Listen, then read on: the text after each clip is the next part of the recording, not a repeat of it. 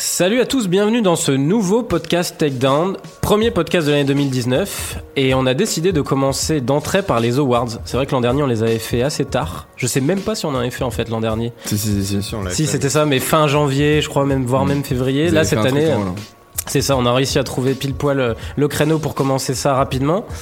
Avec nous autour de la table, Étienne Darro, Bonjour à tous. Robin Rigaud Salut.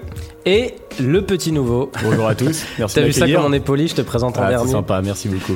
Bon, en vrai, c'est un petit nouveau, mais ancien de la maison, Quentin Prévota, Voilà, bonjour à tous. qui vient de lancer son blog. Parle un peu rapidement de ça. Alors mon blog s'appelle MMA Actualité, donc voilà, je traite. euh, Oh là là, comment il est, il est cul serré d'un coup, là, il est sérieux. Non, attends, je vais essayer de me détendre un peu. Faut, non, faut faire une pub, hein. C'est, euh, non, non, c'est. non, mais voilà, j'ai lancé mon blog amateur pour l'instant, MMA Actualité, où je traite de l'information, euh, de l'actualité du MMA en général. Ouais, c'est ça, c'est pas mal de résultats, un peu Voilà, de preview exactement. avant. euh. Je vous pré- En fait, je vous présente les combattants par des petits profils avant chaque combat, avant chaque événement, et je vous fais aussi des pronostics et je vous présente les enjeux de chaque euh, pour chaque édition. Et voilà, pour l'instant, je me concentre vraiment sur l'UFC et puis voilà, je compte me. Ouais, il y a déjà de développer. faire en plus. hein. Voilà, exactement. Pas Et mal de boulot. Et Si vous êtes sur le groupe MMA en France, je lui avais dit, il vous, il vous Voilà. pollue normalement, pour vous avez, je vous vous avez un peu pollué, mais voilà, je dirai un peu mieux les publications plus tard. Apparemment, il a tellement pollué que Facebook a décidé de le. Mais non, mais non, pas du tout. Je sais pas du tout qui t'a dit ça. C'est dans les petits papiers à ce qui parle. Il révèle, il révèle du off. Euh, du coup, oui, pour ces, ces awards, euh, on a décidé du coup de définir pas mal de catégories. On va essayer d'être efficace pour que ça tienne, euh, parce qu'il y a pas mal de choses à dire. Il y aura aussi des petits bilans box euh, de l'année.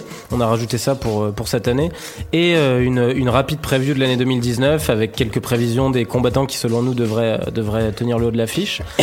Sur euh, le bilan de l'année 2018, on a aussi récupéré quelques catégories de, de, de vous, hein, chers auditeurs. On avait fait un appel à, à témoins. Il y a eu pas mal de choses, pas mal de conneries aussi, hein, il faut Pas le dire, mal, pas mal d'incompréhension aussi. hein. et pas mal d'incompréhension. Parce... que- Gérant, euh, gérant le compte Instagram Takedown, il y a eu des petites incompréhensions. Non, mais du Ouais, coup, heureusement plus tard. que j'avais, enfin, j'avais précisé, on, a- on avait précisé qu'on voulait des trucs marrants et personne quasiment nous a. si, il y en a eu quelques-unes. En fait, on en a gardé deux. Et après, en fait, il y a pas mal de catégories que vous avez proposées qui étaient déjà dans nos catégories, qui étaient des Ouais. catégories Ouais, plus classiques. sûr. Donc, euh, on a gardé menton en mousse.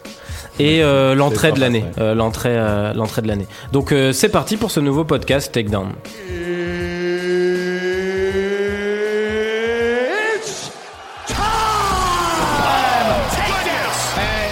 Surprised, motherfuckers. Et on commence du coup tout de suite. On va le faire dans l'ordre un peu de- d'importance, on va dire. Comme ça, on se laisse le temps un peu de débattre, messieurs. Euh, faut pas hésiter à réagir si vous trouvez que le choix d'un d'un de vos camarades est, est catastrophique. nul à chier, oui, sûr. Nul à chier, faut le dire. Ça arrive. Euh, ça arrive. De toute façon, c'est très perso comme comme truc. Mais euh, mais voilà, on se, on se laisse le temps parce qu'après il y aura des catégories un peu plus spécifiques. En combattant du coup, en commençant pardon du coup sur le meilleur combattant de l'année. Et là, en vrai, euh, bah, c'est vrai qu'il n'y avait pas beaucoup de, candidats au poste. Moi, j'ai j'ai essayé un peu de lister, ne serait-ce que par les bilans de base, euh, en essayant de pas que prendre en compte les title shots et tout. En fait, t'as pas beaucoup de mecs qui ont crevé, euh, je crevé pense l'écran qu'on cette année. Ouais, c'est Tirer clair. sur la Je personne déteste cette expression, crever l'écran euh, d'ailleurs. On peut, on peut tirer sur la personne qui n'a pas le même choix que, que le reste du groupe. Ouais, on verra, on verra. Après, c'est bien a- aussi de se différencier, mais du coup, on va commencer par La Quentin. tolérance, la tolérance. Attends, on va Alors. commencer. Bah, du coup, tu te différencies, toi. Je, non, en vrai, je vais pas vraiment me différencier. Je pense qu'on va pas me tirer dessus. Moi, j'ai misé sur Daniel Cormier. Je Ouais. pense que c'est l'évidence de base. Voilà, je fais un peu de démagogie, mais Daniel Cormier, voilà, il a tout réussi cette année.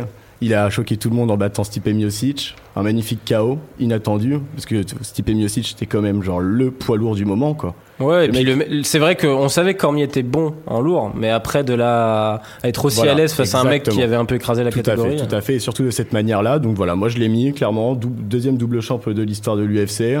On a défendu la ceinture en plus. Exactement. Et puis bon, malgré ce, malgré cette défaite contre John Jones il y a longtemps, euh, ça reste quand même l'un des meilleurs. Donc euh, voilà, Daniel Cormier pour moi. Je crois que c'est c'est ESPN, c'est ça qu'il a désigné aussi. euh, Mm.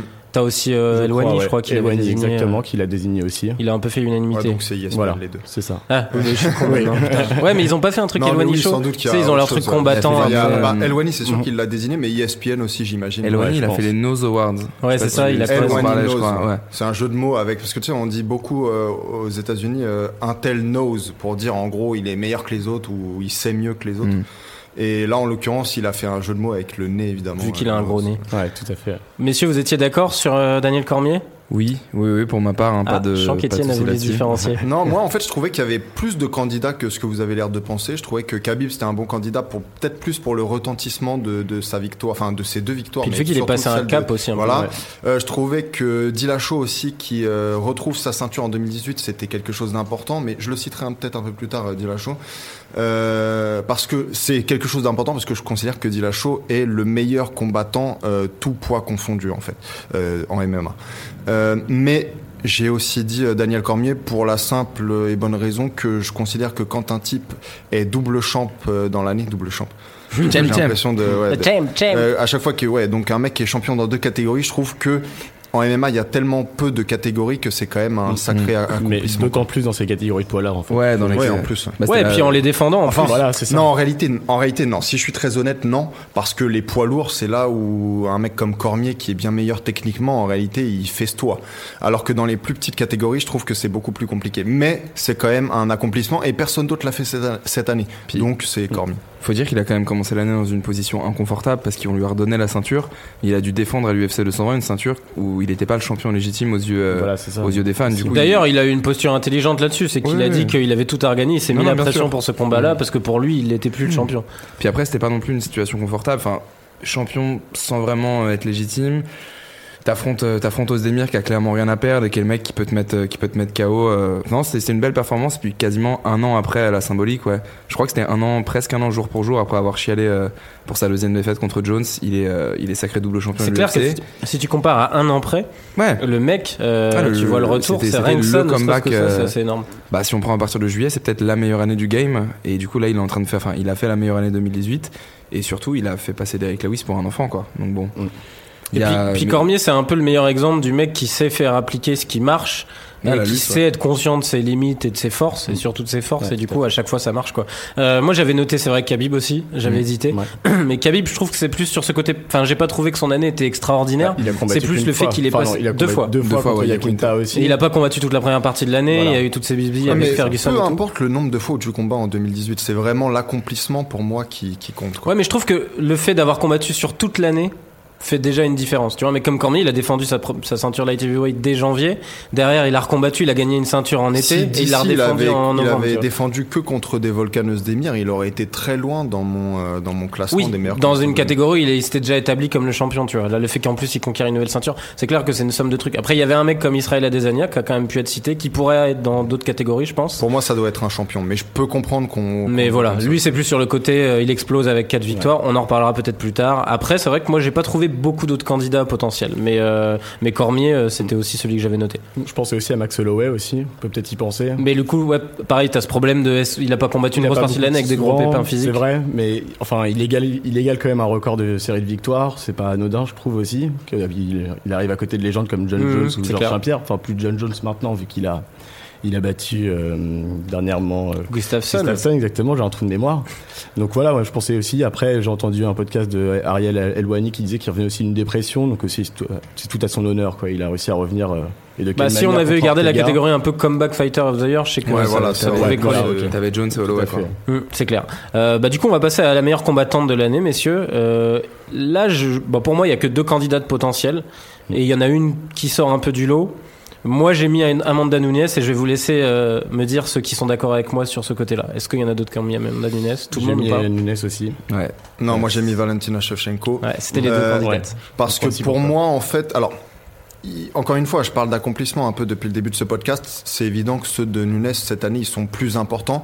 Mais je considère qu'elle a au moins une défaite contre Shevchenko. Et je considère que Shevchenko, en ayant gagné cette ceinture, elle est à la fois euh, la meilleure combattante euh, de tout le MMA euh, techniquement et même athlétiquement. Et donc pour cette raison, pour moi, c'est la combattante de l'année et même à vrai dire la combattante de toutes les années jusqu'à ce que qu'une me prouve le contraire. Après, contre Nunes, c'était pas en 2018. Si tu prends l'année Le deuxième civile, combat, il était pas en 2017, fin- c'est fin 2017. Mais bon, de toute façon, mon avis était déjà fait finalement.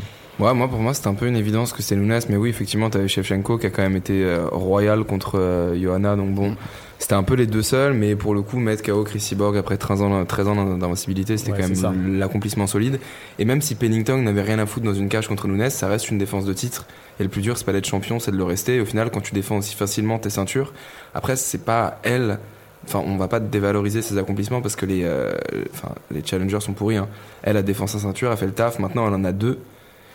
Donc non, pour le coup, il y avait pas pas photo. Ouais, Shevchenko ou elle. Et du coup, moi, j'ai pris Nunes. Voilà, j'aurais pu dire Nunes, hein, Oui, mais je veux dire, oui, vu que oui, je c'était préfère clairement Shevchenko, candidats. Nunes, c'est surtout par rapport aussi à la hype qu'il y a autour et la façon dont elle a gagné, ça a vraiment choqué le monde, quoi. C'est ça aussi la chose. Ouais, non, mais ce que je veux dire, c'est que moi, je préfère Shevchenko. Donc, vu qu'on fait les awards et qu'on essaie tous un peu, à sûr. voilà, d'avoir des avis un peu différents, je me suis dit que j'allais euh, opter pour Shevchenko. Moi j'ai hésité en vrai, hein, j'ai noté les deux. Et euh, en fait le truc qui m'a fait pencher la balance c'est que Shevchenko, sa démonstration contre euh, Coachera, là, c'est, j'ai presque du mal à la prendre en compte. Ok, Pennington n'est pas terrible, mais je trouve que là, la brésilienne qu'on lui avait mise, c'était encore pire.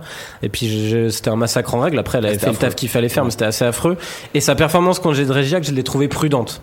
Euh, plus que éclatante. Si elle avait eu une performance énorme contre Jedrzejak, c'est vrai que je Non, pense que je préfère aussi cette combattante-là. Et j'aurais peut-être penché là-dessus. Donc, euh, mais c'est vrai que c'était dur.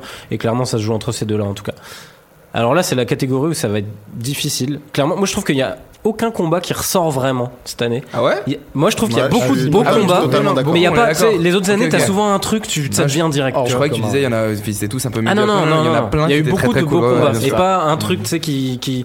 Donc En là, fait, il y en a beaucoup de beaux, mais il y en a pas un, encore une fois, qui est vraiment extraordinaire, je trouve. Mm. Beaucoup de beaux, mais pas un. Mm. Et tu sais pourquoi je pense? C'est que je pense qu'il y en a qui sont extraordinaires, mais qui n'ont pas assez d'enjeux pour les rendre encore plus. Tu, vois, Ouais, mais à, franchir à un chaque fois, je parle de Melendez euh, Sanchez. euh, C'était un combat dans lequel il y avait aucun enjeu. Bah, c'est sans doute le plus beau combat de MMA, en tout cas que j'ai vu dans ma vie. Typiquement, t'en as un aussi sans enjeu, c'était Vanata qui combattait contre Frévola. Frévola, tu vois. Bah, moi, c'est je l'ai dans ma liste, là. Bah voilà, non, t'en as plein des comme ça, mais c'est l'enjeu. Moi, je vais vous laisser dire avant parce que j'ai vraiment des hésitations là-dessus. Est-ce qu'il y en a un qui est sûr de lui déjà? Euh, moi, j'en ai deux. Moi, c'est vraiment par personnel, plus ou moins. euh, Bah vas-y, euh, ce type de combat. Alors moi j'ai choisi le combat entre Dustin Poirier et, Et. Justin Gaethje. Ouais. Le que 2 du coup C'est euh, ça, parce que le 1 était l'an dernier. ouais. Voilà, c'est ça. Le 2 et j'ai trouvé mais genre Non, juste non, non, incroyable. Dustin Poirier Gaethje, il y en a qu'un, non C'est Non. tu confonds avec Alvarez, toi. Ouais, tu confonds avec Alvarez. Ah putain, autant pour moi, autant pour moi. Tu parles, tu Mais parles bon, de- c'est pas, c'est pas très grave. Non, c'est ça, Gaethje exactement. Donc c'est le, il y en a eu qu'un, c'est celui-là. Et franchement, pendant les trois rounds du combat, les mecs ils s'en plein la tronche. C'était juste mais monstrueux. ultra violent quoi. Et genre à chaque fois on pouvait se dire que l'un ou l'autre allait tomber. Mais bon, voilà, on connaît tous le résultat. C'est Dustin Poirier au troi- troisième round qui couche Gaethje. Quatrième Ouais, même. quatrième, ouais. Quatrième ça. round, quatrième round. Et non, donc, voilà, feu. le feu tout simplement, comme dit Robin. Et, et moi j'étais sous le charme. Voilà. C'était ça, ouais. Quatrième round, 33 secondes, je vérifie. Ouais. Et puis, le, le- enfin, dans le combat, c'était mortel parce que. C'est le tien aussi, euh, Robin? Bah j'en avais deux et euh, j'arrivais pas à choisir mais c'était juste pour rebondir du coup sur le truc enfin sur ce combat c'est qu'il y a quand même une scène qu'on n'a pas l'habitude de voir en MMA Gage, euh, Poirier il est touché et il recule vraiment je sais pas comme un, comme un chien blessé un animal blessé il recule tranquillou pas à pas vers la cage et même euh, je crois que c'est Cruz qui s'en étonne euh, aux commentaires en disant qu'est-ce qu'il est en train de faire tu vois c'est pas la bonne tactique et il me semble que c'est en bloquant un low kick de Gagey qui était en train de lui ramasser la Qui lui jambe met un contre, Ouais. ouais. qui lui met un contre et c'était le feu atomique enfin c'était vraiment euh, c'était un des combats de l'année et bon je vais peut-être pas dire mon deuxième parce que peut-être tu l'as du coup je vais peut-être euh, Non, non, vas-y, dis ton deuxième. Le deuxième, moi, c'était euh, Whitaker Romero 2. Ok. Parce que j'étais euh, j'- j'étais réveillé et j'étais enfin j'ai tenu euh, j'ai tenu pour le voir en direct et j'étais en fou furieux devant. C'était enfin les, les deux derniers là dans je crois que c'est dans le 3 et le 4 qu'il y a, il y a deux knockdowns pour euh, Ouais. pour C'est Romero. exactement ça. ouais. C'était c'était n'importe quoi et ce combat pour le coup moi je le donnais à Romero. Mais bon, vu qu'il avait manqué le poids, il n'y aurait pas eu de, de ceinture, donc ça aurait été un peu gâché la fête pour Whitaker, mais ce combat était incroyable. Vas-y, vas-y, Milan. Et Tu ben veux moi, aller- ouais. Moi, il y a plusieurs critères parce que j'en ai listé beaucoup. J'avais listé les deux que vous avez cités. Ouais. Euh, D'ailleurs, j'avais mis Geiji Poirier 1, du coup. Preuve que je m'étais déjà gouré à l'époque. Euh, moi, j'ai choisi euh, Magomed Sharipov Bochniak. Parce que je l'ai Ouais. vu en direct aussi, je pense que ça joue. En fait, j'ai Ouais. pas, j'ai pas regardé des milliards d'events en direct cette année. J'en ai vu quand même 4 Après, le salopard, il me dit, je regarde dans les conditions du direct, c'est pareil. Voilà. Ah non, c'est pas pareil. Bah, Moi, non, mais que- c'est pas pareil. Après, ça veut pas dire que tu peux pas avoir une analyse similaire, mais je suis d'accord que t'as un truc en plus. Et le fait de l'avoir vu en direct m'a fait sortir du lot un peu ce combat. Euh, et, et parce que en plus, j'ai découvert Magomed Sharipov avec ça, même si j'en avais déjà entendu parler, et que bah, je connaissais Bochniak parce que je l'avais vu combattre à l'UFC 220 en vrai, et ça m'avait fait un peu vibrer. Et du coup, je me suis Ah, dit. Euh, C'est c'est- c'est- c'est quand même quelque chose qui revient à chaque émission. J'en étais sûr que tu, le relèverais. Non, mais, mais du coup, c'est un vrai argument, je suis obligé de le dire. Et euh, du coup, Bochniak, je l'avais trouvé déjà assez cool à voir combattre euh, à l'UFC 220. Et le fait de le voir contre Magomed Sharipov en mode guerrier, rien à perdre face à un mec clairement au-dessus de lui, Ouais. et lui faire peur en plus, euh, ça m'avait bien plu. Et moi, j'avoue que j'aime bien les combats intenses de 3 rounds. Plus que les combats de 5 rounds qui ont peut-être parfois plus de temps mort aussi, même s'ils sont plus, plus épiques parfois. Mais... Donc voilà, moi j'ai choisi celui-là, mais j'ai bien hésité. Euh, bah moi finalement du coup euh, comme je le disais enfin comme on le disait un peu en préambule j'ai pas été marqué par un spécifiquement cette année mais sur la base des noms des, euh, des personnes qui sont impliquées dans ce combat, donc Justin Gaethje et Dustin Poirier, je vais le donner euh, à eux euh, parce que simplement en fait c'est c'est deux parmi les combattants que je trouve les plus excitants au monde et donc forcément les deux dans le même octogone, ça allait donner des étincelles, ça allait faire des étincelles et donc euh, je pense que voilà c'est mon combat de, de l'année. Mais en, en réalité c'est mon combat de l'année en MMA parce qu'on verra mon véritable combat de l'année est en boxe. Je suis curieux de voir lequel c'est, tiens. Euh, ouais. Après, moi, j'en avais noté quelques-uns, juste voir si vous étiez d'accord sur la Holloway Ortega. Ouais, bien Ouais, sûr. Tout à fait. Plutôt cool. Frevola Vanata, que j'avais Mhm. vraiment adoré. Euh, J'avais noté aussi à Bellator euh, Douglas Lima, euh, Rory McDonald, qui Ouais. était bien cool dans la violence pure. Euh, euh, puis technique, j'aime bien McDonald, technique. très technique en plus. Moi, j'en avais un qui était pas trop dans les listes parce que j'ai un peu checké sur internet. J'avais euh, Poirier contre Alvarez 2. Oui, C'est en main ouais, était cool. euh, je sais plus quel Puis pareil, très attendu. Aussi, ouais, c'est ça. Ferguson Pettis aussi, qui était bien, bien Ah, ouais, qui était bien aussi. J'ai hésité ouais. avec celui-là. Et Weidman Jacare aussi, moi j'ai noté. Weidman Ah, Jacare qui était très très bien aussi. hein. C'est vrai que il dans le côté euh, pour le combat entre Tony Ferguson et Pettis, le fait quand tu sais qu'Anthony Pettis s'est cassé la main à un moment, on se dit qu'il était peut-être pas à 100%, ça aurait pu donner un combat encore Puis mieux. surtout, on l'attendait pas du tout comme ça. C'est ça, exactement. Ah, c'était un truc de ouf. Et même Garbrandt Dillashaw 2, c'était pas mal au final. Ouais, c'était ouais. trop court Bah, peut-être. c'est ça, très rapide. ça. Mais non, mais même euh, euh, Quentin a raison. les moments iconiques aussi dans un combat contre. Enfin, t'en parlais pas, mais par exemple le moment où Pétis, tu sais, commence à ouvrir la Il a gueule, hurlé, et faire euh, une espèce Exactement, de, voilà, de tête de gargouille. C'est Euh, c'est une image un peu iconique comme celle qu'il y a derrière euh, Milan avec euh, avec Fury et Wilder. Ça fait partie de ce qui font aussi des grands combats. Tu vois, c'est comme dans les films d'ailleurs. C'est les images qui vont rester, ouais, c'est Mm. ça, dans 10-20 ans. ouais. T'avais aussi Korean Zombie hier, qui était cool. Voilà, Ouais. ouais. Mais bon, comme quoi on a quand même été servi. Mais c'est vrai que c'est rare. Souvent, je trouve que, enfin, je sais pas s'il y a eu du coup, Elwani, il avait si, il a choisi quoi, Whitaker Romero 2, c'est ça?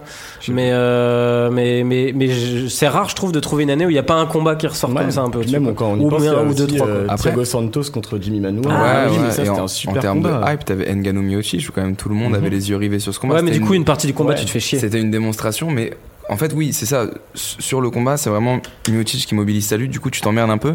Mais te dire que genre il fait ça alors que vraiment il est, il défend sa ceinture pour la troisième fois, mais il est quand même outsider et il arrive et il sort un masterclass. Des fois, pour moi, ça rend le combat un petit peu beau quand tu penses à tout ce qu'il y a avant. Ouais, après. j'avoue. Après, moi, j'ai Ouais. pensé vraiment à le truc où il y a pas une seconde du Non, combat non, où je me suis sûr. emmerdé. Tu vois. Ouais, et puis après, en vrai, c'était pas un masterclass, enfin une masterclass, puisque on a vu ce qui s'est passé euh, par la suite, quoi. De quoi? Contre Pour Blade? Ah non, pour Miocic. Tu parlais bien de, de la Ouais, masterclass Miocic, de Miocic contre Ngannou. Ouais. Oui, mais au final, il l'avait surclassé. Il l'avait surclassé, mais c'était pas une masterclass. Ah, pour moi, en vrai, c'est il sort quelque chose de très solide. Tu vois. Il faudra voir la revanche si elle y est. On va pas relancer un Alors, débat là-dessus. Il reste quoi comme terme après pour, euh, pour Cormier, tu vois, par exemple? Une super master, une double master. Un masterpiece peut-être, tu Pour vois, que- un chef-d'œuvre. Mais pour ce que Cormier a fait contre qui vous parlez? Contre Miocic? Contre Oui. Miocic, ouais. Bah contre Miocic en vrai c'est un chaos, c'est pas enfin pour moi ce qu'a fait euh, entre guillemets Stipe Miocic ce qu'il fait c'est vraiment il, il est intelligent de A à Z dans le combat et il essaye de pas se mettre en danger à part une fois dans le round 1 où il prend un crochet en contre Contre Ngannou, tu veux dire contre Ngannou. De toute façon, il n'y a pas eu plus. Cormier Miocic tu vois c'est un chaos au final, il y a pas Ouais, de il a pas de chef-d'œuvre, il y a pas Cormier de truc, c'est aurait chaos. gagné chaque minute euh, de chaque round. Pas euh, sûr. si le- bah, j'en suis. Ah, on verra une revanche, messieurs, Bah, gardez-le suis- pour votre combat peut-être de l'année 2019 que vous C'est pas attendez. Euh, parce que moi je l'ai mis dans ma liste, mais c'est peut-être pas celui que je vais choisir. Du coup, on passe là, on reste sur le côté combat, sur le plus beau KO de l'année. Euh, alors, moi je suis sûr que le mien personne ne l'aura choisi, je Ah, pense. moi aussi, c'est sûr. Donc, Bah, euh, je suis sûr que vous êtes des hipsters alors, parce que là, pour le coup, il y avait véritablement qu'un seul Non. choix possible. En vrai, Ouais, en toi vrai, tu vas mère Ya- Yair Korean, Korean c'est Ouais, ça bien sûr. C'est Bah, c'est l'unique euh, choix possible parce que pour le pour la, la Et- technique en Et fait. qu'est-ce du que tu fais du coup de ton avis de dire il faut aussi donner du perso dans ces trucs-là? Comment, Comment ça peut ah être oui, non, bien sûr, bien sûr, mais C'est stylé, Mais, mais, mais- mais là, j'ai des, j'ai des arguments, c'est-à-dire que pour le, comment dire, le, la technique qui est en, en jeu, euh, l'intensité dramatique, le fait que ce soit au buzzer et pas simplement le buzzer d'un round, mais le buzzer du combat, euh, je trouve quand même que là, il y a beaucoup de choses qui font que je sais pas comment ça peut être battable, mais j'attends de voir. Même vos- pour aller encore plus loin, moi je rajouterais même que c'est aussi à Denver, les 25 ans après, c'est vraiment l'anniversaire, c'est vraiment la date exacte pour faire genre une performance pareille. Ouais, et genre je pense que ça rentre aussi dans le. Je, je pense qu'on peut, on a les moyens de justifier quand même d'autres chaos. Non, sûr, moi, en, sûr, vrai, en mon KO, il est très justifiable de manière personnelle en fait. C'est-à-dire que Yair euh, Korean, j'ai trouvé ça fou sur le principe.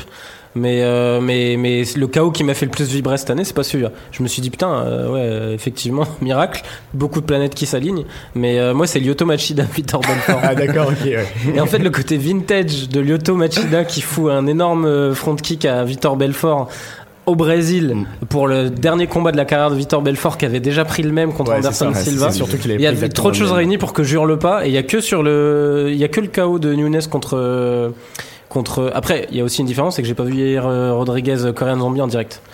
Euh, et je sais pas ce qui m'a pris de regarder Machida Belfort en direct d'ailleurs, c'est étonnant quand j'y pense. Mais euh, et il y a que Nunes Cyborg en fait qui m'a fait gueuler autant que ce KO de Machida contre Belfort. Et pour moi, un KO qui me marque, c'est un truc où je hurle au moment où je le vois. Ouais. Et, mais après, peut-être que si j'avais vu hier euh, Korean Zombie en direct, j'aurais hurlé de la même manière. Bah, euh, moi, ouais, enfin, c'est pas personnel, mais c'est juste qu'il y a quand même Brian Ortega cette année qui a Ouais, j'y pensais aussi. personnifié l'expression soulever quelqu'un. Ah, c'est vrai qu'il a C'est peut-être la première fois dans l'histoire de l'UFC où on voit un KO où la personne décolle avec un uppercut. Donc pour moi, ça fait obligatoirement partie d'une liste. Si t'en as 5 KO à mettre dans l'année, t'as obligatoirement Ortega contre, contre Frankie De Edgar. toute façon, je pense qu'il y en a 4-5 qui sortent bien du lot. hein, Ouais, t'en as année. 4-5 qui sortent du lot, mais là pour le coup, enfin, il l'amène en clinch pendant 5 mètres, il le tire, il sort un uppercut, ça le soulève, c'est quand même du jamais vu.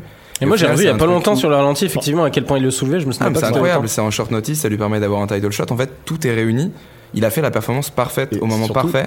Surtout qu'il faut pas oublier que c'est la première fois que Frankie Edgar est KO quand même Mmh. aussi. C'est-à-dire Mmh. Première fois de sa carrière, et c'est un vieux de la vieille. Surprenant quoi. C'est. C'est non.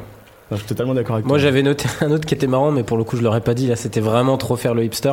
C'était Nico Price contre Andy Brown. Je sais pas si vous vous Ah, souvenez. si, si, Le si, le ouais. KO en Hammer Fist Ouais, dans le dessous, là. solide. Ah ouais, ouais, ouais. Qui Il était assez marrant parce qu'on l'a jamais vu. Puis après, t'avais des Derrick Lewis contre Volkov, plus pour le côté Mm. comeback, là. Exactement. Évidemment, Dillashaw Garbrandt, euh, Nunes Cyborg, on l'a dit, du coup. Euh, mais voilà. Mais oui. Je, c'est vrai que si on reste objectif, Yair, Korean. Moi, j'ai, moi, j'ai fait le Bah. hipster, j'avoue, sur ce coup-là.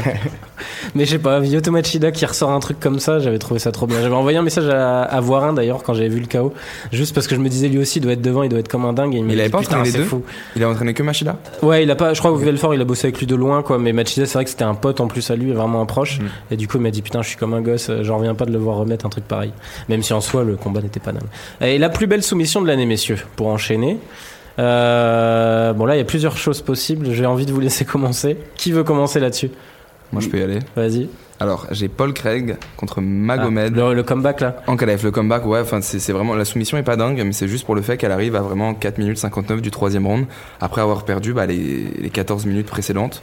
Du coup, je trouvais ça assez incroyable qu'il enfin, C'est un triangle, c'est ça, non? Ouais, il sécurise un triangle sur le dos, alors qu'il est en train vraiment de se faire, bah, comme un peu euh, Dagestan style, où tous les Russes, il est vraiment en train de se faire molester au sol, et c'est à la dernière seconde.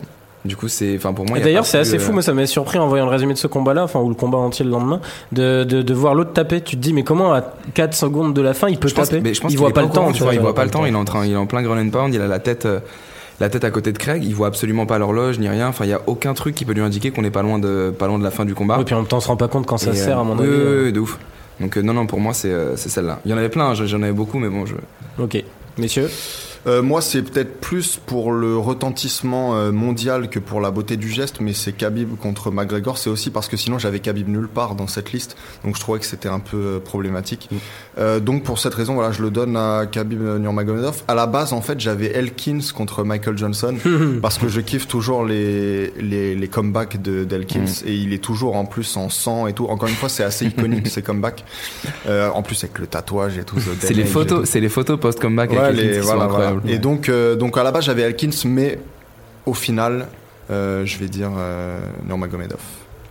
Et toi, Moi j'étais plus parti un peu pour les mêmes raisons qu'il a voté pour Khabib. Moi je suis parti plus sur Charles, Charles Oliveira pour ce que ça représente en Ah, fait. le record. Mm. Voilà exactement. Il continue Du coup, celle record. du record. hein. Voilà. Exact. J'aurais dû dire ça en puis- plus. contre voilà, c'est une rare naked shot, donc lui, il la, il la maîtrise vraiment bien. C'est pas la première fois qu'il l'a fait, c'est pas la soumission non plus la plus magnifique. Mais Il voilà, l'a refait depuis d'ailleurs. C'est ça.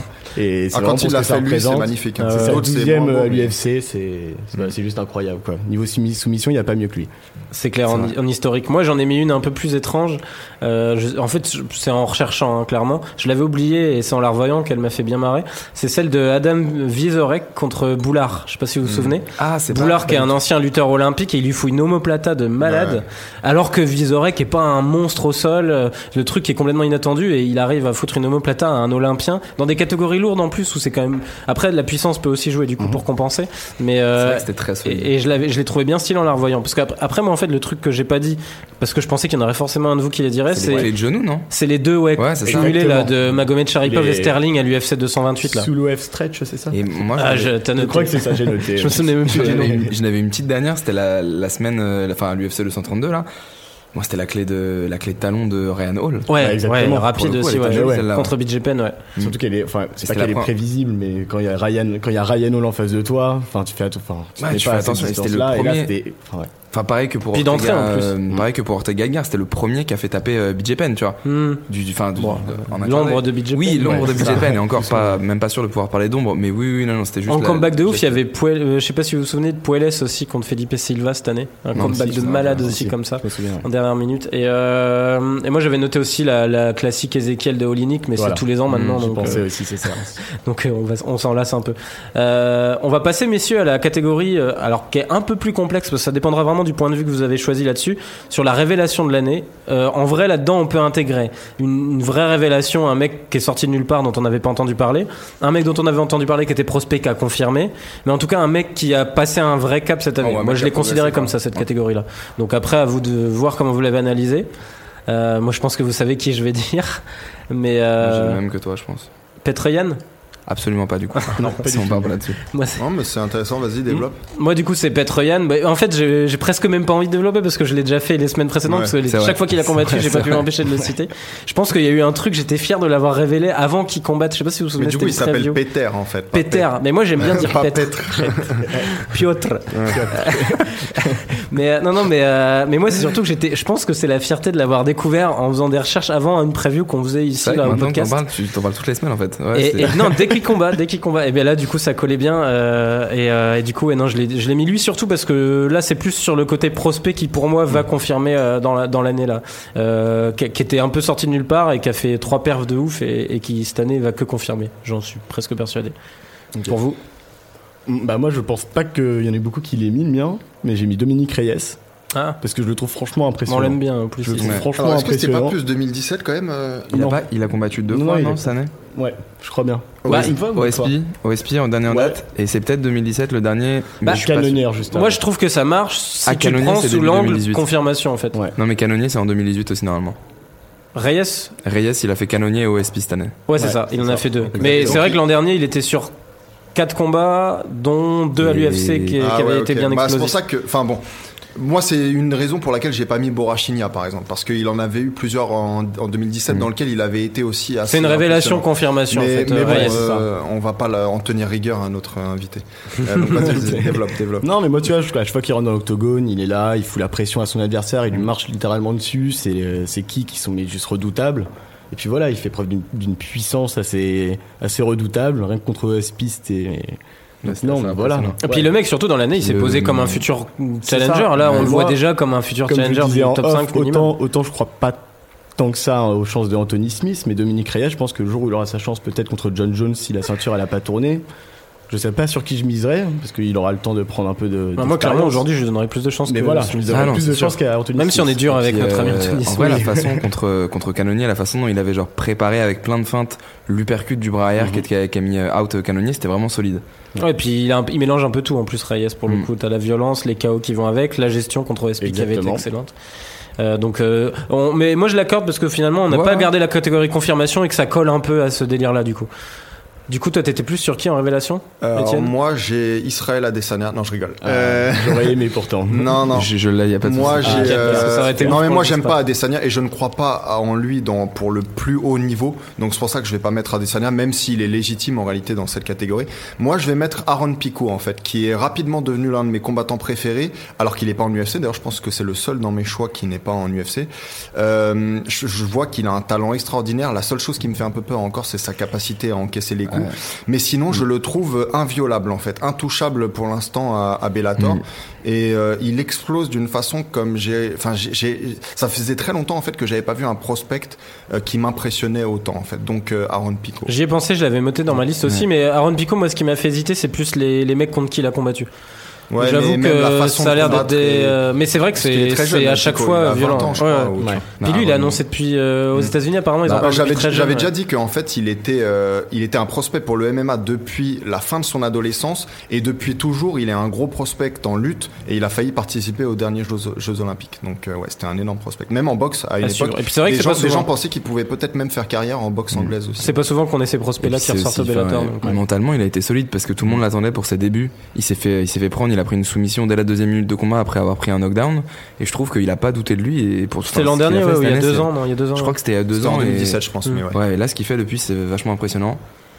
Donc euh, ouais, ouais, Pico, euh, Et puis je sais pas si vous avez remarqué, mais euh, moi sur mon Instagram en fait, et pourtant je suis pas abonné à Pico. Ça remonte ne- tout le temps. Ça remonte tout le temps. Ouais. Ces KO remontent tout le temps. C'est les body shots. vois après, le Bellator, euh, Ouais. clairement, on trouvait un peu leur prospect star qu'ils Mmh, avaient jamais sûr. vraiment eu, et tu sens qu'ils le mettent Bah, bien ça va pas être. Dylan Dennis, tu vois. Donc bon. Parce que quand tu regardes MVP, enfin Michael Venom Page, c'est pareil, il remonte tout le temps sur Bellator, ils adorent le Ils mettre en remontent avant. plus, mais bah, je pense qu'ils en ont marre. On, a enfin, enfin, petite parenthèse, MVP et Paul Daly, Paul ça fait longtemps qu'ils se, ouais. cherchent et c'est en février, je crois. Ouais, ça va être cool.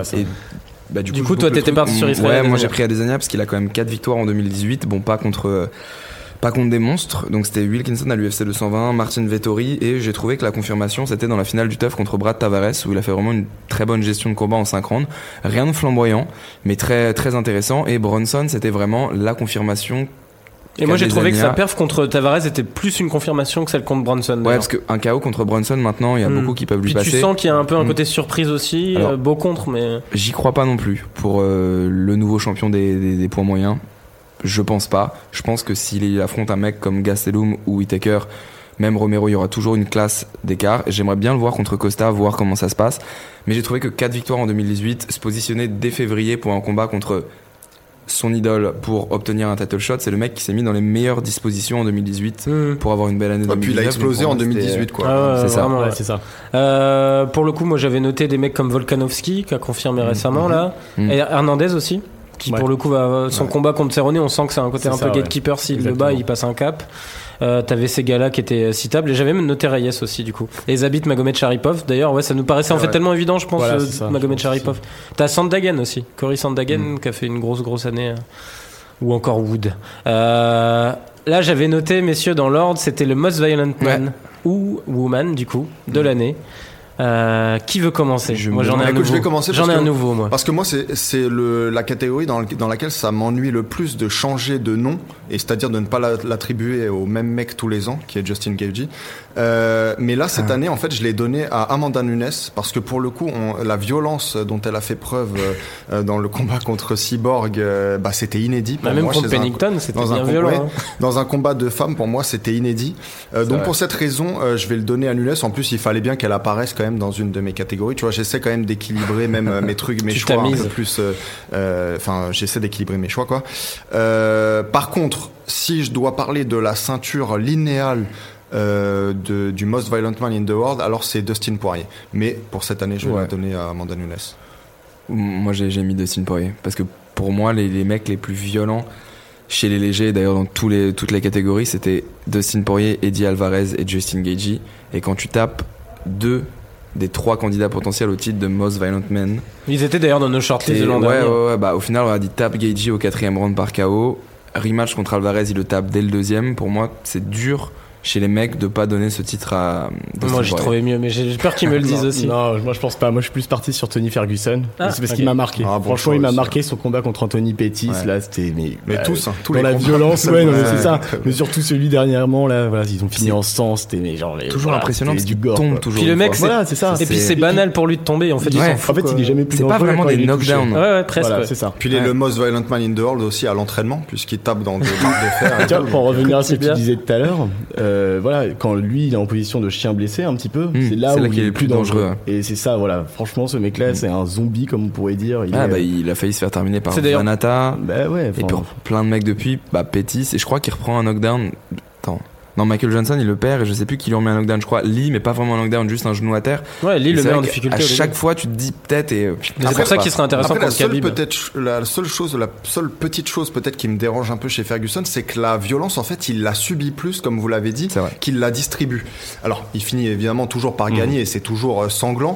Puis, mais euh, ouais, euh, le volume fait que voilà, souvent voilà, sur les c'est fins ça. de combat, les autres sont Mais pas bien. c'est-à-dire que j'ai Ouais. du mal quand même à attribuer ce- cette ceinture, enfin en tout cas à y penser immédiatement euh, quand il s'agit de quelqu'un qui, qui distribue plus de volume que de coups euh, puissants, quoi. Ça, c'est vrai. Je Non, pense je que tu, je pense que tu vas apprécier le mien du coup. T'as mis quoi? Moi j'ai mis Thiago Santos.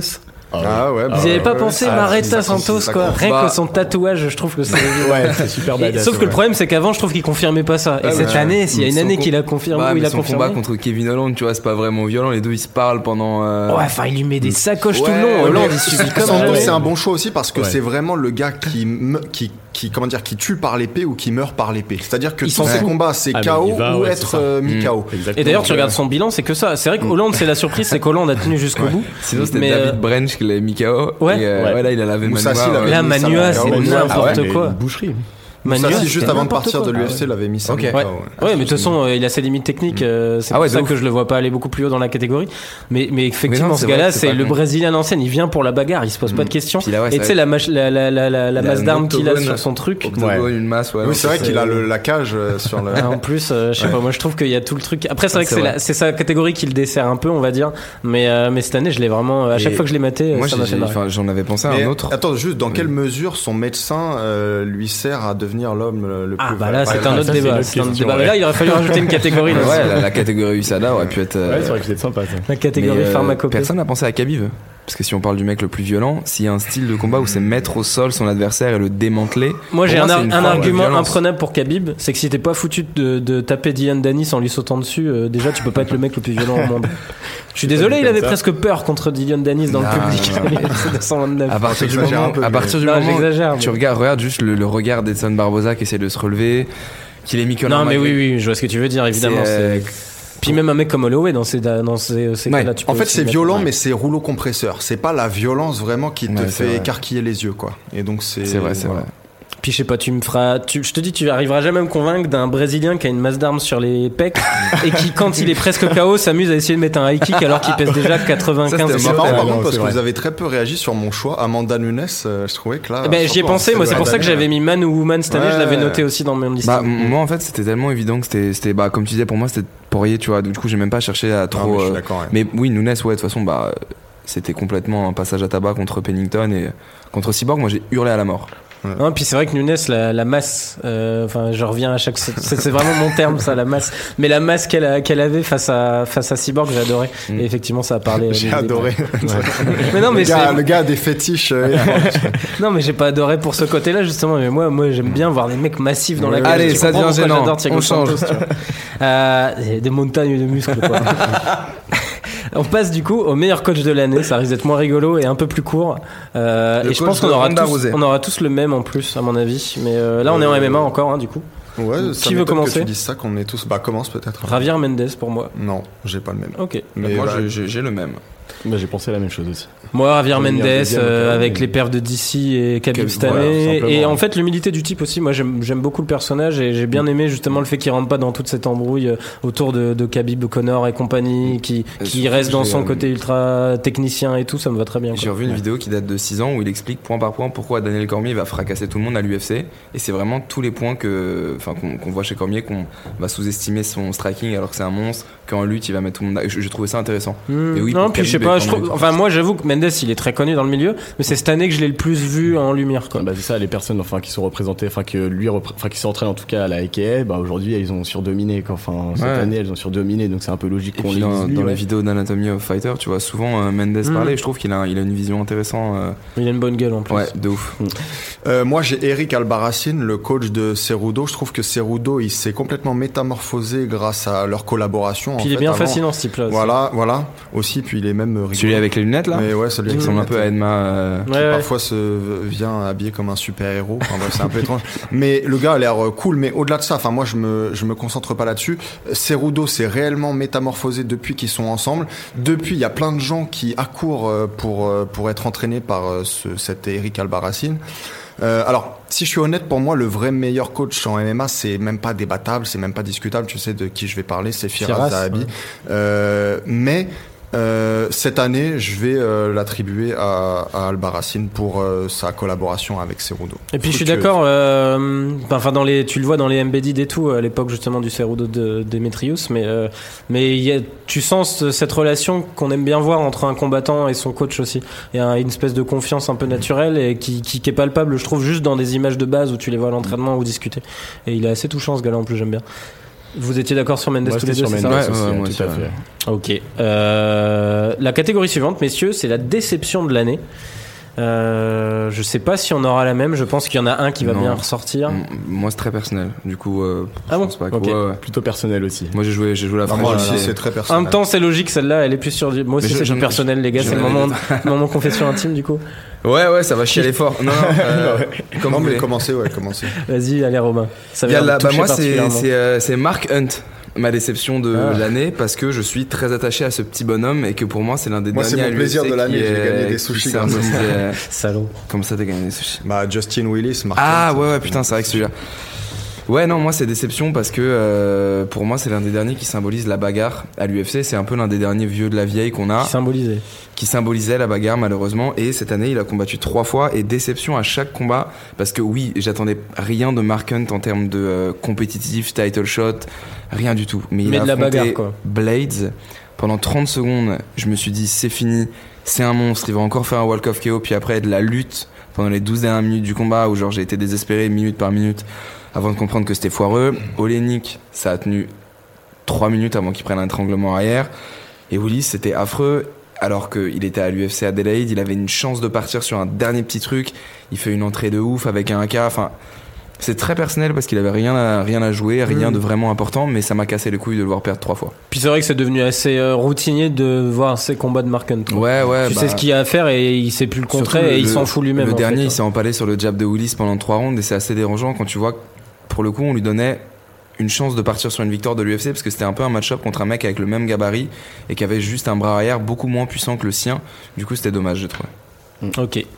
Messieurs, qui veut Vas-y, continuer Quentin, vas-y. Bah moi je veux bien. Euh, moi je suis parti plus. Enfin c'est vraiment personnel parce qu'il m'avait vraiment déçu sur un combat en particulier. Mais moi c'est Darren Till. Enfin je posais. Enfin j'avais vraiment beaucoup d'espoir dans ce combattant là qui représentait un peu les renouveaux pour la catégorie welterweight. plus t'aimes pas Woodley Eh, non, j'aime pas trop Woodley. Et puis voilà, je pensais que ça allait être enfin celui qui allait le déloger, euh, qui allait euh, plus lui être un peu plus euh, récurrent dans les combats. Donc euh, voilà, malgré sa, sa victoire contre Jeremy Stephens, euh, voilà, ce qu'il a montré contre Woodley pendant son title shot, c'était genre l'occasion un Contre peu. Cerrone, tu veux dire Euh, Non, non, non, contre Stephen Thompson. euh, Stephen Thompson. Stephen. Thompson, tout à fait. Steven. Et, Steven. Steven, j'ai dit. Excusez, c'est pour moi. Et donc voilà, franchement, euh, j'avais des gros espoirs sur ce title shot. Je pensais qu'il allait vraiment bouger Woodley et il a rien pu faire pendant tout le combat. Donc euh, voilà, grosse C'est déception pour c'est moi. la déception du combat en fait. Moi, j'ai Voilà, c'est ça. Et puis vraiment, voilà, moi j'aime beaucoup ce combattant. Donc c'est- encore une fois, c'est personnel. Euh, je- voilà, j'ai beaucoup d'espoir en lui et, et je pensais qu'il allait avoir cette ceinture. Ça viendra. Il Moi, j'avoue Ah, que j'ai été déçu par Till, mais plus dans son combat contre Thompson. C'est-à-dire Ah ouais que autant Woodley, moi, enfin, Woodley. Ouais, je- après, t'avais tout un truc autour du combat contre Ouais, Thompson qui a rendu la En chose. il y avait des indices dans le combat Ouais, contre Voilà, Thompson. c'est ça. Et moi, Woodley, je le trouve, euh, enfin, même si on peut le trouver chiant, je trouve que le fait qu'il ait par deux fois empêché Thompson de développer son game plan, et même, enfin, moi, je trouve que Woodley, il est très très fort, et je vois pas quelqu'un dans les cinq prochaines années venir le déloger, parce que je trouve qu'il a les armes pour battre tout le monde du top 10, et c'est pour ça que Moi, j'en pour vois moi, un, c'était qui euh, n'est pas encore dans cette catégorie. Ah. deux. Bah, Vas-y, dis-le au lieu de faire le Bah, mec là. Kelvin Gastelum. Mais je voulais en parler Mais plus quel, tard. en fait. quel- quel- Kelvin Gastelum. Tu penses qu'il ouais. redescendra Je, enfin, j'espère qu'il redescendra et j'ai aucune, euh, aucun doute que s'il redescend et qu'il fait le poids euh, facilement, Non. il atomise Woodley. Mais tu sais que la première fois, que tu sais que la première fois parce qu'ils ont convaincu déjà, non plus, hein. ils ont déjà combattu. Ouais, non, mais c'était Woodley, serré, mais, on lui a euh, donné la décision, c'était vraiment bancal. Mais je te- Et, euh, et là, Moi, je donnerais plus que- de chance en vrai à Gastelum là qu'en poids, en poids moyen, personnellement. Mais après, je suis pas sûr qu'il saura redescendre. deux, comme on le Ouais, sait. c'est- Mais de, ouais, non, en gros, c'est juste que j'étais plus déçu par Till dans le combat contre Thompson et Woodley, j'étais sûr que ça allait être, ça allait être pas aussi simple qu'il qu'il- qu'il a rendu le combat, mais euh, relativement pas. Ouais, j'étais Darren Till, j'avais plus trop de. Bon, après, il va. il va- C'était pas ta déception de toute façon. Non, non, non, Ah, non, clairement, clairement. La Bah, moi, évidemment, ma déception, c'est Conor McGregor. Alors, pour que les gens comprennent, parce que on sait que je suis un fan de Conor McGregor, mais moi, je le connais depuis le début, en fait. À l'époque, où Ils je- ont grandi ensemble, Ah, si. À l'époque où je l'école. connais, non mais à l'époque où moi j'ai connu McGregor, quand tu tapais euh, Connor simplement dans la barre de recherche Google, ce qui arrivait après c'était Connor Maynard, un espèce de chanteur de The Voice ou je sais pas quoi. C'était pour te dire à quel Bon, point. j'avoue, je peux type- confirmer parce qu'il m'en parlait déjà euh, à l'époque du, Ouais. du- de l'entretien euh, pré-stage. Euh, ouais, bah, tu m'en me avais parlé, c'est vrai, pendant Et, l'entretien. euh, et ouais ouais donc euh, et ces dernières années, je dois avouer que c'était bizarre. Cette année, j'ai l'impression qu'il y a quelque chose qui s'est brisé. À la fois, je trouve qu'il fait des, choix de carrière de plus en plus euh, cons. Et à la fois, je trouve qu'il est plus au, au- au niveau euh, athlétique euh, et même technique de son talent pur. Donc euh, j'ai des craintes en réalité pour euh, pour l'avenir. Euh, non, il va se relancer contre Nasukawa, t'as pas vu là Ah, ça va être super. en tout cas, j'ai des craintes pour l'avenir, euh, pour un avenir. En fait, moi, moi, je reste toujours persuadé. Enfin, je voulais peut-être en parler un peu plus tard, mais je reste toujours persuadé que ce type, il aurait pu devenir le, le real life Bruce Lee, en fait.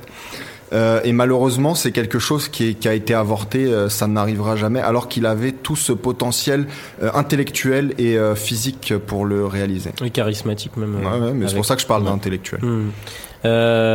Du coup, je passe à la mienne. Moi, ça a été Francis Ngannou, euh, ma déception de l'année. Là, c'est pareil, c'est assez personnel par rapport à l'ascension, les attentes qu'on avait. ça, ça retouche pas mal de choses que vous avez dit avant moi, mais euh, ça a commencé du coup. T'as vu, je vais encore le placer euh, à l'UFC Ah, putain. 220.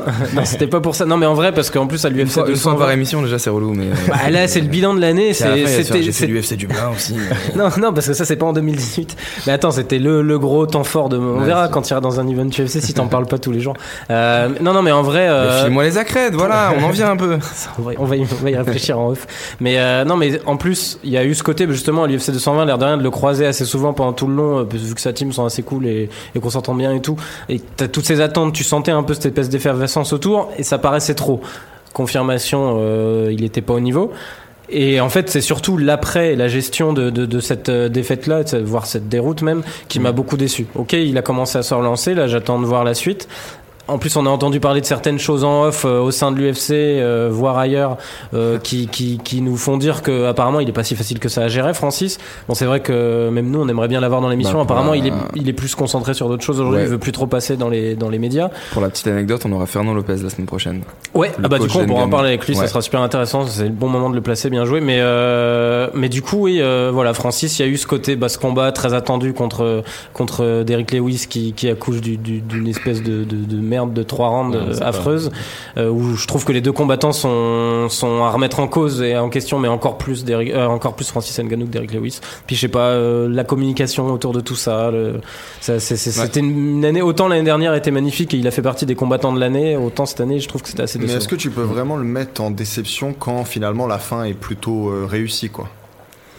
Bah moi c'est une déception personnelle. Ouais, hein. Pour le coup j'avoue que là je l'ai pris dans un sens personnel. C'est-à-dire que c'est pas C'est le aussi les à côté, donc. voilà. Et puis la victoire contre pour, contre Blades pour moi c'est juste euh, euh, une- un début de relance. Ça, je trouve que ça remet. Ouais, on est d'accord. hein, Pour moi ça expose plus les limites de Blades que ce que Francis est capable de faire. On est Je dis pas qu'il est pas capable d'aller plus haut, mais je sais pas. Il y a un truc qui a changé je trouve. euh. Bah, de toute façon, on va avoir un deuxième euh, test. hein. Il y a Velasquez en mars. Ouais. Bah, de toute façon c'est Ouais. clair. On sera vite fixé. Là Ouais. je- du coup on pourra on pourra rediscuter après ça. Et puis ça serait intéressant d'en parler avec euh, Fernand de tout ça parce qu'on sait qu'il y a eu pas mal de choses racontées sur Francis et, et, et sa gestion aussi de carrière. Donc Mhm. euh, donc ça peut être cool. Et moi je trouve que enfin tout ça m'a un peu déçu quand même de la part d'un mec qui avait l'air très accessible, assez Mhm. cool et qui avait l'air d'avoir la tête sur les épaules.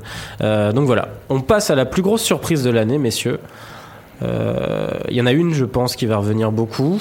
Euh, moi, j'en ai noté trois. Je sais pas si vous voulez commencer parce que je suis pas trop Bah moi je vais, sûr je vais commencer mais je pense que personne ne sera d'accord avec moi. Pour moi c'est euh, DC contre Miocic. Ah bah si, je l'ai noté. Tu l'avais noté parce qu'à l'époque en fait euh, autour de ce micro on peut en, en parler euh, d'autant plus c'est que Ah bah ouais. euh, personne n'y croyait en Mhm. fait alors qu'avec le recul en plus Mhm. ça paraît évident mais à l'époque personne n'y croyait et là je trouve que pour le coup c'était une vraie masterclass parce que Mhm. Miocic pour moi n'avait jamais aucune chance en fait enfin en tout cas une fois qu'il y a eu la cloche Miocic n'avait jamais aucune chance dans ce combat Il a, à part, il, s'est- peut-être, il euh, a une vite chance paru de dépassé. puncher, Quoi. ouais, il était ouais. dépassé euh, et par la rapidité, même par la puissance, par la technique, tout, euh, par l'intelligence, j'en parle pas.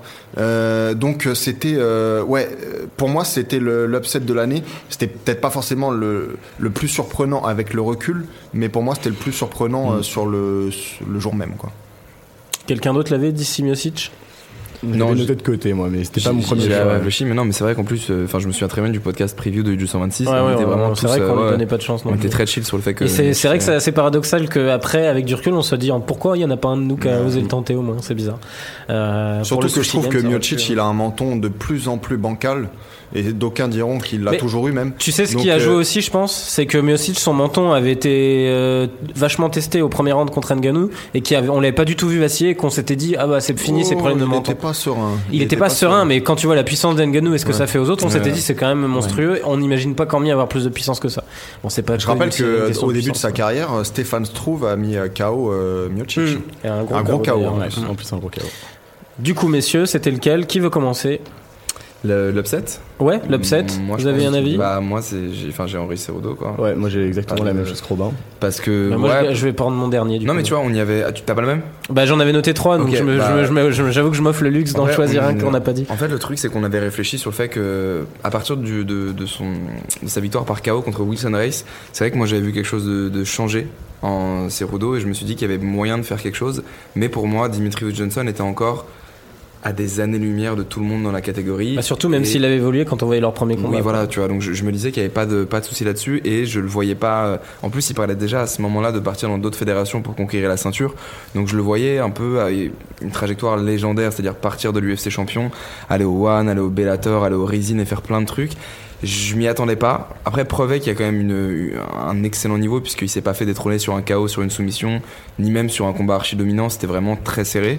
Mais pour moi, ça faisait quand même partie de la grosse surprise de l'année. Ouais, de toute façon, je pense que si tu regardes au niveau des chiffres des bookmakers et tout sur l'année, ça a été euh, Ouais, avec un- ici aussi, mais euh, un des, un des Non, non, en match termes- qui était le plus En annoncé. termes de paris, j'ai regardé, c'est Cerudo. Ah ouais, c'était Ouais. un truc de ouf. Enfin, J'imagine la différence vu la série de Demetrius avant. Ouais, non, C'est d'accord. Moi, je, voilà, exact, je suis exactement Robin sur les mêmes arguments, quoi. Enfin, Demetrius Johnson, il paraissait intouchable, quoi, avant que, que Cerudo bah, le déloge.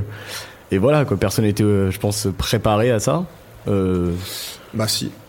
je l'avais dit depuis toujours Autant que pour je moi. pensais Autant que on avait tous parié moi- Demetrius quand même. Oui, bien sûr. Moi, je, voilà, On pensait qu'il était encore un peu euh, tôt. Demetrius, exactement. Et puis voilà, enfin, clairement, celui qui a pas été surpris par cette, euh, par ce résultat. Bah, j'avais toujours dit, enfin là pour le coup c'est on record comme on dit, mais j'ai toujours dit que celui qui pouvait le, le battre euh, et que je voyais battre, même si j'avais pas, c'est vrai, parié pour lui, enfin euh, en sa faveur parce que je trouvais qu'il stagnait un peu dans les derniers, dans les tout derniers combats, mais j'avais toujours dit que c'était Cerudo que je voyais. Ah, c'est ça, euh, Cerudo, on en parlait euh, comme un potentiel, mais on Mais trouvait que c'était trop tôt pour le réaffronter. C'est ça qui nous avait surpris. en Malheureusement, c'était un peu le seul, et c'est pour ça qu'on était déçus, parce qu'on disait que s'il perd son deuxième combat, il en aurait jamais un troisième, Mhm. que c'était le seul, derrière, avec son père.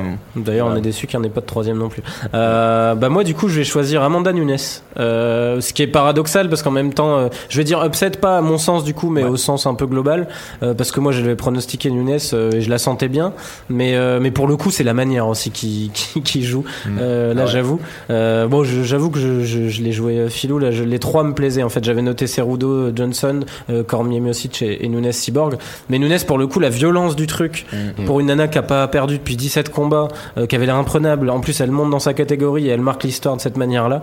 Euh, C'était clairement un upset qui m'a bien plu en plus. C'est-à-dire qu'à la cloche, en fait, on a su immédiatement que c'était 50-50. tu vois. Mm. Ouais, C'était ouais, avant peut-être qu'on se disait. euh, Ouais, bah d'ailleurs, tu regardais les bookmakers, c'était moins 200. euh, Enfin, je crois qu'elle était pas favorite du tout. Mais à la cloche, en fait, euh, les cartes ont été redistribuées. Ouais, dès le. Ah premier ouais, coup, on fait le Très, direct. Ouais. Bah, dès le Donc, premier low kick, un 2 de Nunes. oui, Non, non, mais c'est au-delà de ça, c'est-à-dire l'approche des deux combattantes, surtout de de de, De Cyborg. Cyborg.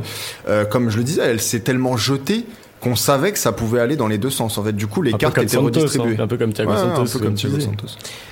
On passe, messieurs, à l'histoire de l'année et je suis très fier de vous. On est bien dans les temps, on arrive à peu près à gérer tout ça. Euh, l'histoire de l'année, du coup, c'est là, ça peut être une anecdote, une affaire, une polémique, un truc qui vous a touché. Euh, ça peut être une feel good story, mais euh, mais je vous ai laissé le choix. Donc il y a peut-être un peu de perso dans tout ça. Qui veut commencer sur son histoire? Moi, Déjà, est-ce qu'il y a du positif ou du négatif? Moi, c'est du négatif. Je vais peut-être pas être très original, mais c'est John Jones. Clairement, le fait qu'il soit recontrôlé, que ça soit un picogramme ou pas, enfin, je trouve que c'est, enfin, voilà, c'est Et trop le truc nauséabond qui a Voilà, autour avec. exactement, le, Ou un le- petit le- pictogramme aussi, on sait pas. Ouais, le pas- petit, le petit picogramme, quoi. Non, mais voilà, et tout l'événement déplacé euh, en Californie qui devait se passer à la base de Nevada, enfin voilà, tout ce qu'il y a eu autour. Je trouvais que, bon, on a- malgré la super soirée qu'on a eue, je trouvais que pour finir l'année, c'était un petit. Je trouve que ça entachait un peu le nom Puis du ça a donné une ambiance bizarre à tout Voilà, ça en fait. Euh, clairement, même sa victoire, hein, le Puis- fait qu'il s'embrouille avec les journalistes avant. Euh, je pense qu'Alexander Gustafsson, il peut nous dire qu'il était là pour combattre ou quoi que ce soit, mais je pense que c'est, c'est- je vais pas dire que ça l'a tant affecté que ça, mais je pense que ça, il était pas dans les meilleures dispositions aussi pour ce Mhm. combat, donc euh, ouais. D'ailleurs, il a bien fait que- le profil bas, il a été sympa Voilà, pour le coup. c'est ça, tout à fait. Bah, je pense qu'il a eu son cash après, il n'y a pas de souci, mais, mais voilà, enfin, pour moi, ça a un peu entaché l'image de l'UFC en cette fin d'année, je trouve ça dommage. Voilà. Ok. Robin, c'était quoi toi? Me Khabib Connor. Ah, euh, j'avais la même. Ouais, Alors, ouais, je suis désolé. Toute l'histoire, le bus, Le Bah, brawl moi, c'est juste quoi le bus, moi. Quelle partie en fait Moi, Ouais, c'est un- juste le un petit peu tout parce que c'était un peu branle-bas de combat à la rédaction le lendemain du bus. C'était quand même assez marrant de voir des images un peu ouais, surréalistes sur le moment où tu te dis putain, il a vraiment pété ça. Qu'il y a, il y a plein de versions. Tu sais, Il y en a qui disent que ça aurait fait le meilleur des coups de com si juste la vitre avait pas sauté. Il y en a qui disent Dieu merci que la vitre ait sauté pour qu'il y ait un coup de com de Ouais, ouf. Donc chacun a son petit, euh, son petit mot à dire là-dessus. Et puis Le mugshot c'est un derrière truc qui nous magique. a ouais c'est un truc qui nous a tenu vraiment toute l'année. Il y a eu son procès puis après il y a eu la première conférence de presse avec Khabib où tout le monde s'est dit putain maintenant c'est réel tu vois on a le truc. Je sais pas la conférence de presse c'était n'importe quoi c'était marrant puis il y a eu y a eu tellement de trucs qui fait que c'est obligé. En plus c'est vraiment étalé ce qui m'a vraiment entre guillemets ça m'a obligé de choisir cette story c'est que ça a commencé en février et ça a fini en octobre et même pas ça a fini parce qu'en octobre on a eu encore écrit deux trois articles sur Khabib Connor genre des semaines et des semaines après le combat donc pour moi c'est c'est vraiment l'histoire qui m'a qui m'a animé euh, cette année Moi, j'avoue que je l'ai choisi, je l'ai choisi aussi, mais j'ai choisi l'affaire du bus. Moi. ah le c'est J'ai anglais que, enfin, c'est- il y a que la partie bus euh, et comme Parce tu que disais- ça a tout déclenché. hein. Ouais, puis justement, moi j'ai adoré euh, assister médiatiquement à, à l'évolution de tout ce truc. C'est-à-dire que, tu sais, Mm. dès le début, bah, évidemment, on suit beaucoup de comptes euh, sur Facebook, sur Insta et compagnie. Tu vois le truc, tu crois déjà que c'est une- c'est un fake. Enfin, moi, Ouais. perso, la première réaction que j'ai eue, c'est c'est ce cause délire. euh, là, enfin, quand je dis fake, je dis pas quoi. forcément, voilà, C'est c'est scénarisé. scénarisé. Moi, j'ai pas eu, euh, Ça va loin et tout. Derrière, tu vois là. Moi, j'ai pas eu le choix de croire toujours, que c'était un fake parce que moi, j'ai découvert ça sur mon fil euh, Instagram. Et donc, quand tu, quand tu, euh, quand tu bouges sur Instagram, quand, enfin, à un moment, t'as plusieurs euh, carrés avec, et moi, j'avais la même vidéo, le même début de vidéo sur genre 15 mecs Non, différents non, qui non, l'avaient posté. du coup, je me suis dit, qu'est-ce que c'est ce bordel? Et j'ai pas eu le temps de me Non, dire. quand je dis c'est un fake, c'est je pensais que c'était un truc mis en scène. Ah, ok, ok, ok, ok. Qu'est-ce que qu'il y avait un délire, ils se sont dit vas-y, on va faire un peu un coup de com et tout. Et puis euh, c'est en voyant les différents angles de caméra justement où je me suis dit bah non, là, il peut pas y avoir un coup de com si t'as autant de trucs amateurs qui Ouais. filment le truc et qu'on voit que les mecs n'y s'y attendent pas du tout. Donc déjà j'ai adoré juste m'amuser. Moi j'adore ces trucs-là. De... Vous connaissez ma passion pour chercher des vidéos de bagarre et genre de choses euh, en ligne. Et ben là ça carrément ça allait dans ce, dans ce sens-là. Là, tu vas sur Reddit et compagnie, tu trouves Ouais. tous tes trucs. Bah, c'est vrai Et toute la suite, ça. toute la suite pendant les 2-3 semaines qu'on suivi la sanction et compagnie, le mugshot que j'ai trouvé bien stylé. Ouais, et puis genre, McGregor qui se met dans la posture aussi, tu vois. Ah, bien sûr, bien sûr. Quand il se fait arrêter, j'ai- j'ai beaucoup aimé ouais, quoi. Tout était très Toujours drôle. très aware. Ouais, exactement. Euh, et voilà. Euh, moi, je vais donner dans quelque chose d'un peu différent, même si je suis d'accord avec vous deux. En réalité, je trouve que c'est la, la story de l'année. Mais je vais donner dans un truc un petit peu euh, MeToo, peut-être, euh, sans euh, faire de la, bien, de la bien-pensance non plus. Mais j'ai trouvé qu'en 2018, il y a eu beaucoup d'histoires d'agression sexuelle et d'agression tout court, d'ailleurs, de combattants de MMA vis-à-vis de leurs compagnes ou d'autres femmes même. Donc, il y a l'histoire d'Abdul Ra- Al-Razak Al-Assad, je sais pas ouais, quoi, qui est très sombre, une histoire de double viol à Dallas quand il était videur. Il y a l'histoire de Rachel Ostovich euh, et de son, mari. ouais. Il y a l'histoire de d'André Ali et son mari euh, nazi, euh, pas nazi, euh, mais batteur. euh, Enfin, comment on appelle ça, euh, qui fait, qui, qui bastonne sa femme en tout Mhm. cas. Euh, donc tout ça en fait, ça Paige doit. Van Zandt aussi, tu sais, qui a sorti un livre pour Ouais, expliquer mais ça, on avait dit que c'était peut-être un. Enfin, ça. Ouais, ça, on, est- on aimait moins. Ouais. Mais, mais ce que je veux dire, c'est que euh, il y a beaucoup d'histoires comme ça en, en 2018. Et s'il y a bien, euh, comment dire, une paire d'années où ça doit stopper, c'est maintenant. S'il y a bien des sports dans lesquels ça doit stopper, c'est bien ceux-là, parce que ils sont déjà suffisamment connotés comme ça. On n'a pas besoin de rajouter euh, en plus de la violence contre les contre les faibles. Moi, euh, par principe même, je déteste les gens qui sont forts avec les faibles et faibles avec les forts. Donc ce genre de de personnages, en fait, on ne devrait pas les voir euh, en MMA, en UFC. Donc j'espère qu'en 2019, je suis pas euh, né de la dernière pluie, hein, je sais que ça continuera d'arriver, mais j'espère qu'en 2019, on en verra beaucoup moins. Et beaucoup D'ailleurs, big sérieux up à l'UFC d'avoir aligné Greg Hardy et Ostovic sur la même carte euh, dès la première carte de janvier smart, 2019. Je suis pas sûr que ça va évoluer. Après, après, euh, concernant Greg Hardy, Oui, euh, je suis d'accord. Il fait amende honorable, euh, il a l'air de, de changer. Je pense pas non plus que ce soit un enculé à la base. Donc, euh, il a fait des erreurs, hein, qu'on Mhm. se comprenne bien. Ouais. Mais je pense pas que ce soit un enfoiré. C'est un peu comme les gens qui ont voulu euh, jeter sous le bus Casey Affleck, qui est un immense acteur, parce que à une époque peut-être il avait essayé un peu de façon lourdeau de de, euh, de séduire une fille sur son plateau. Il y a un moment quand même où il faut laisser un peu les gens. Non, et puis il y a la justice aussi. à jouer. Et, Et une fois que voilà. ça a été réglé. Greg Hardy, en l'occurrence, il a l'air de saisir comme il faut sa seconde chance. Mais c'est vrai qu'au niveau, euh, comme je trouvais que l'UFC avait pris un gros risque là-dessus, et il y a plusieurs combattants d'ailleurs qui l'ont relevé. euh, euh, bon, pour le moment, on n'en parle pas tant que ça, donc ça a l'air d'aller. Donc voilà, espérons qu'on en voit beaucoup moins en Mm. 2019 en tout cas. clairement. Et on enchaîne du coup sur le plus bel event de l'année, messieurs. Euh, je sais qu'Etienne ne veut pas commencer, il a quelques hésitations. Moi, je vais commencer en disant l'UFC 229. Je, je suis. Ouais, mais dis les. les Donc l'UFC 229, j'explique Khabib Connor, euh, le KO de, de Lewis, euh, le KO comeback de Derek Lewis Comeback à la de dernière seconde là, enfin 10 secondes de la fin, euh, Pettis Ferguson aussi, Mhm. euh, qui était Ah qui ouais. était bien bien cool. Euh, et puis surtout en fait, moi l'UFC 229, je trouve que la carte qui nous avait préparée autour de Khabib Connor était foireuse. Euh, clairement, j'en attendais pas grand chose et je m'étais dit ah ouais bah en même temps cette bonne guerre, euh, l'UFC a, a, a plus beaucoup de têtes d'affiche, ils ont pas besoin de mettre une carte entière, ils savent que ça suffira Puis pour faire du chiffre. Et en plus. plus, ils avaient assez peu de temps. C'est vrai que ça s'était annoncé très tard. Et au final, euh, même t'as Reyes contre Saint-Preux qui était pas dégueu sur la main card. Euh, derrière, t'as des t'as des, des trucs comme bon Furmiga Petit, c'était pas la folie, mais t'avais un- eu un gros KO d'Aspenlad. T'avais Luque qui avait mis un énorme KO aussi. Euh, t'avais Nick Lenz aussi qui avait foutu Ménard. Je sais pas si vous vous souvenez euh, avec un gros head kick aussi. Donc euh, j'avais été agréablement surpris. En plus, en m'attendant toute la carte, je m'étais forcé du début à la fin. Ah, Euh, j'avais lutté et finalement, je m'étais pas fait chier une seconde. Donc euh, Ouais. voilà, ça m'avait bien plu. Puis toute l'effervescence, le brawl à la C'est fin. ça. Et puis même juste avant, tu sais, les constructions, enfin, quand on est dans la, dans la Fight Week, l'UFC sur sa, sur leur chaîne YouTube, ils mettent toujours plein de petites vidéos, plein de trucs. Et moi, je suis vraiment une grande groupie, un grand consommateur de ce genre de vidéos. Et là, pour le coup, Khabib Connor, t'en avais à masse, du coup, c'était Mmh. bonheur. La, la les semaine, étaient bonheur. très cool. Et puis on n'avait pas été si servi que ça en termes de com en fait. On avait été déçus. Khabib Connor, il y avait eu cette conf de presse un peu chelou là, Voilà, un peu devant bizarre, personne. Et là, du coup, au moins la Fight Week, tu étais enfin dans le vif du sujet. Mm. On l'avait entendu depuis plusieurs semaines. Ça faisait du bien quoi. Mm. Vous étiez d'accord avec moi du coup Bah, J'étais Ouais, parti là-dessus aussi. Moi, 229, je l'ai trouvé vraiment bien. Après, il y a le dernier événement de l'année aussi que j'ai trouvé incroyable. Hein. Deux, deux combats pour le titre. euh, Enfin, Je croyais, je croyais que ça avait 232. été gâché par Jones. Bah, ça, Tu ça, te contredis. Pas vraiment, parce que ça a Ça créé fait un peu de l'entertainment autour, de autour ce combat, la storytelling, et puis voilà, il y avait de l'attente de fou quand on voyait le premier combat entre John Jones et Gustafsson, bon, mec, si- même si ce combat-là était plus stratégique, mais il faut voir la carte qu'il y avait avant aussi, il y avait quand même Nunes Cyborg, enfin dans l'autre sens même. Et puis voilà, on avait Volkanovski, Michael Chiesa, il y avait Ryan le retour, aussi. voilà, il y avait le retour Ouais. de Carlos Condit, moi c'était un de mes combattants préférés quand j'étais un peu plus jeune. Ouais, ça commence à être triste aussi. Voilà, oui, c'est vrai, mais ça fait du bien de le revoir quand même. Non, puis il y a, y a eu pas mal de super. finish en plus sur toute la carte. Exactement, voilà, donc j'ai trouvé que c'était une soirée très très agréable. C'était pour moi pas loin d'être euh, à la hauteur de l'UFC 229. De toute façon, les, si- les- en vrai, les deux derniers events de l'année, 30 231 et 232, étaient très très cool. Ouais. hein. parce que le 231, c'est pareil. Hein, Mais rien- entre rien- Santos Holloway, Mania et tout. Ortega, Rien que le Holloway, Ortega. Ça rattrape toute une fight card. Faux. incroyable. Après, c'est vrai que moi j'ai regardé aussi un peu du coup dans le délire des, des, cartes préliminaires et tout, voir ce qui, ce qui se comparait. Et j'ai été, ouais, vraiment, l'UFC 229, je trouve que toute la carte s'est tenue en fait. Bien Du vrai. coup, Étienne, t'as Non, non, réussi bah, à choisir Robin. Non, Robin, moi, c'est il était sur l'UFC 229 pour la 229. même 229, bah moi aussi à vrai dire en vous écoutant euh, parce que du coup j'avais pas préparé cette catégorie là en vous écoutant je trouve que l'UFC 229 surtout quand tu en fait tu m'as convaincu avec le Pétis Ferguson c'est là que tu sais que c'était une grande soirée et Robin a, parfaitement raison aussi de dire que la promo qui est faite en amont est très importante pour l'anticipation euh, d'une d'une soirée aussi. Donc euh, ouais 229 Et puis, enfin, à partir du lundi de la Fight Week, sur le, en interne, sur le groupe, on s'envoyait des messages toutes les 10 minutes. Donc, Ouais, ouais, euh, bah, de toute façon, c'était clairement l'event, on était excité et il a pas déçu en fait, donc, euh, donc forcément, c'était, c'était un peu folie. Moi, par contre, dans le délire plus d'event que j'attendais pas du tout et qui m'avait très agréablement surpris, c'était l'UFC 228, euh, avec Woodley Till, je sais pas si vous vous souvenez. Euh, Il y avait Zabit qui avait fait une énorme démonstration au sol qui était bien cool. Euh, bah, t'avais la soumission du coup de Sterling aussi là en même temps, là, Ah, avec la clé de je sais pas ouais. quoi là. Euh, t'avais le comeback de Jim Miller aussi qui avait gagné par soumission.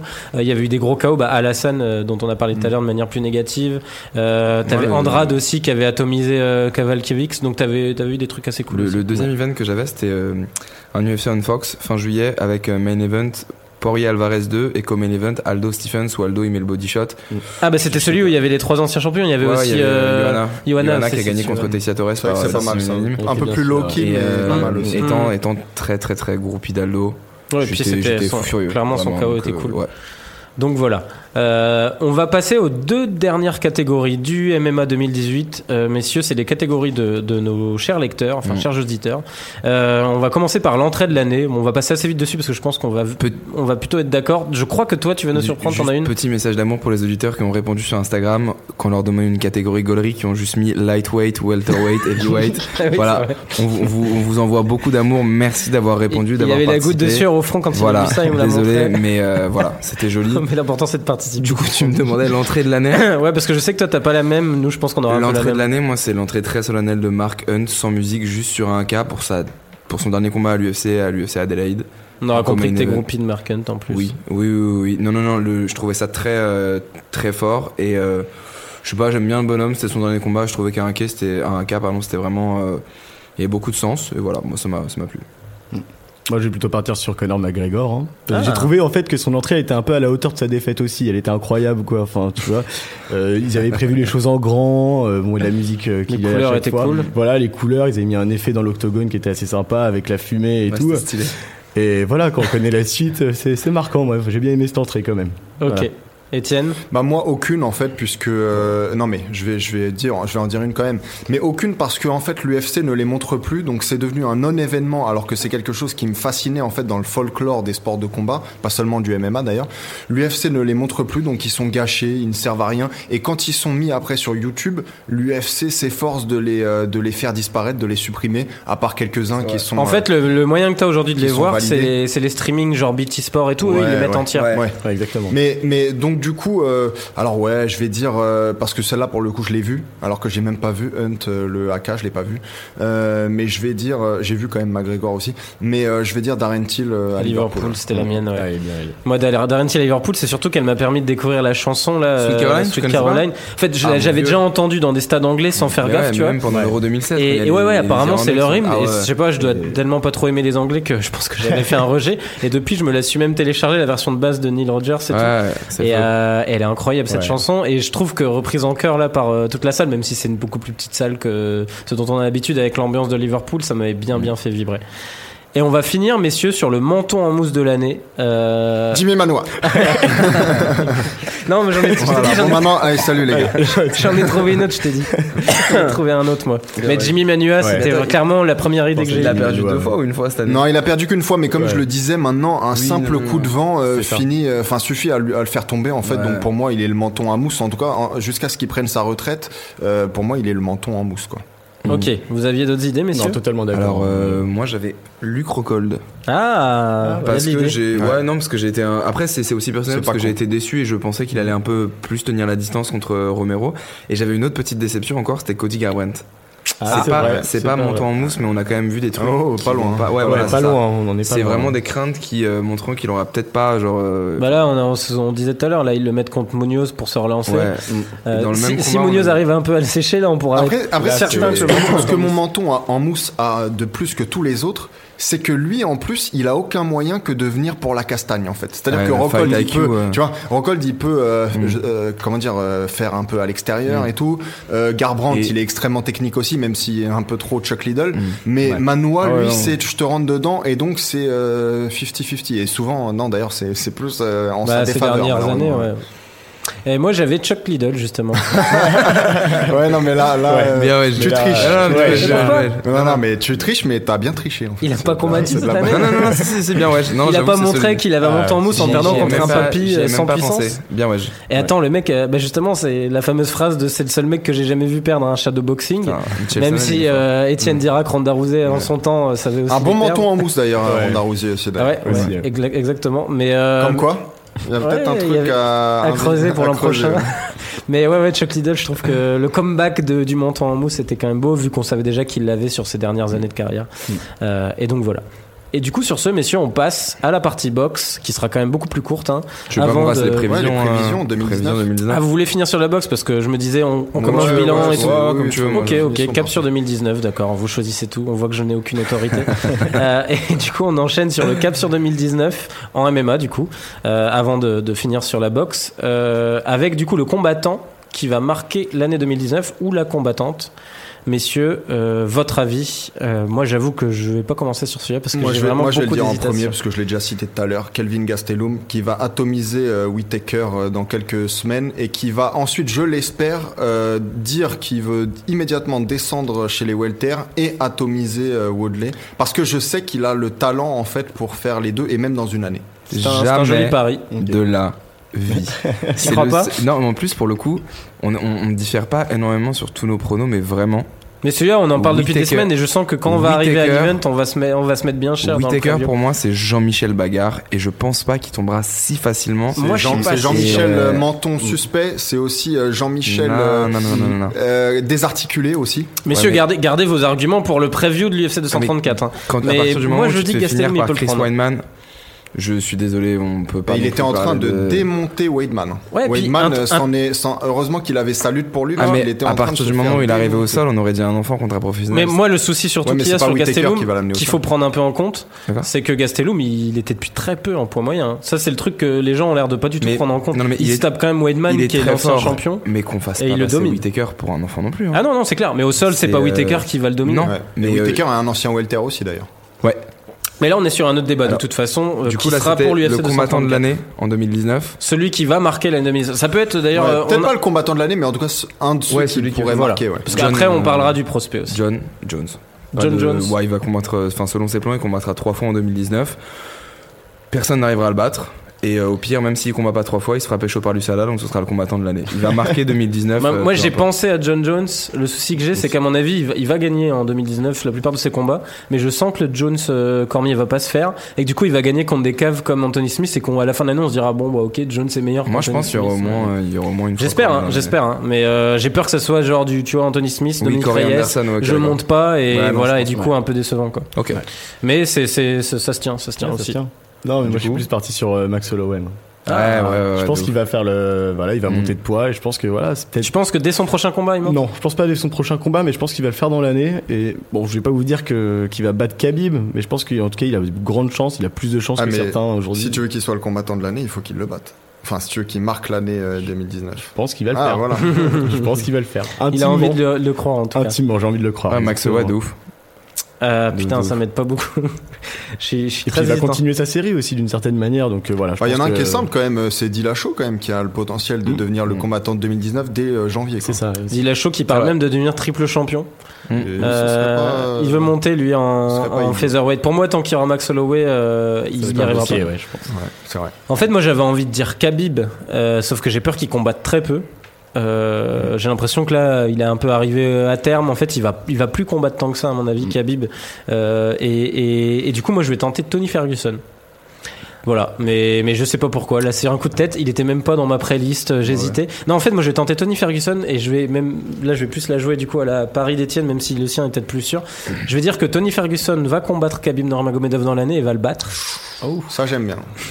Et, euh, et que derrière, euh, il défendra contre Connor et qu'il le battra aussi. Voilà, c'est une, c'est Moi, je un, pense- un vrai pari. Ouais. Ok, ouais. Non, mais c'est pas Pas moi que Ferguson euh, puisse battre un Connor en pleine possession de ses moyens en tout cas. Non, non, mais c'est vrai. En Ouais. plus, Ferguson, on a. T'as- on a- T'as tout dit dans la dernière partie de ta phrase. Ouais, un peu Ferguson, on était tous, euh, on est tous d'accord sur le fait qu'un jour il va tomber. Je miserais bien sur Connor pour le faire tomber, mais j'ai de moins en moins de, de, enfin, je vois mal Ferguson taper Khabib en fait au regard de Moi ses aussi, dernières sorties. moi aussi. Alors qu'avant, j'aurais été vraiment, f- enfin, j'aurais vraiment. Après, j'ai envie de dire, s'il y en a un qui peut vraiment le mettre en difficulté, c'est Oui. Ferguson à la fois, donc euh, peut-être. Ah moi je, je sais pas, je sais pas pourquoi Ferguson, je sens le truc. Ouais, que le jour où ça va se faire, je le sens le seul Parce capable est, de le il est taper. tellement euh, euh, peu orthodoxe en fait que Ouais, tout non, est c'est vrai. Et il est tel- après ça marche, on voit que ça va pas marcher, tu vois un mec comme Connor, mais il, Puis c'est il l'un est tellement qu'on va voir en 2019. euh, à l'aise dans ce qu'il pense qu'il va faire et qu'il le Mm. fait que tu vois regarde contre Pétis, le moment où il est sonné, il y a pas une seconde où tu le vois inquiet en Et en fait. plus, c'est même pas les Et vrais du coup, je sais pas pourquoi je suis persuadé que ce type, euh, le jour où il va enfin avoir sa possibilité, va y arriver. Et en fait, j'adorerais le voir euh, battre Khabib, c'est pour Ouais. ça aussi, je pense. Bah, je pense que tout le monde aimerait voir Khabib tomber plus ou moins. Non, c'est un peu Non, la non, période. moi j'aime beaucoup je que c'est en devenu un peu la personne à abattre aujourd'hui. Je suis pas d'accord avec ça. Moi, j'ai changé d'avis complètement sur Khabib. C'est vrai. Euh, ouais, parce qu'il m'ennuyait beaucoup et qu'il m'ennuie de moins en moins en fait. Mm. Mais euh,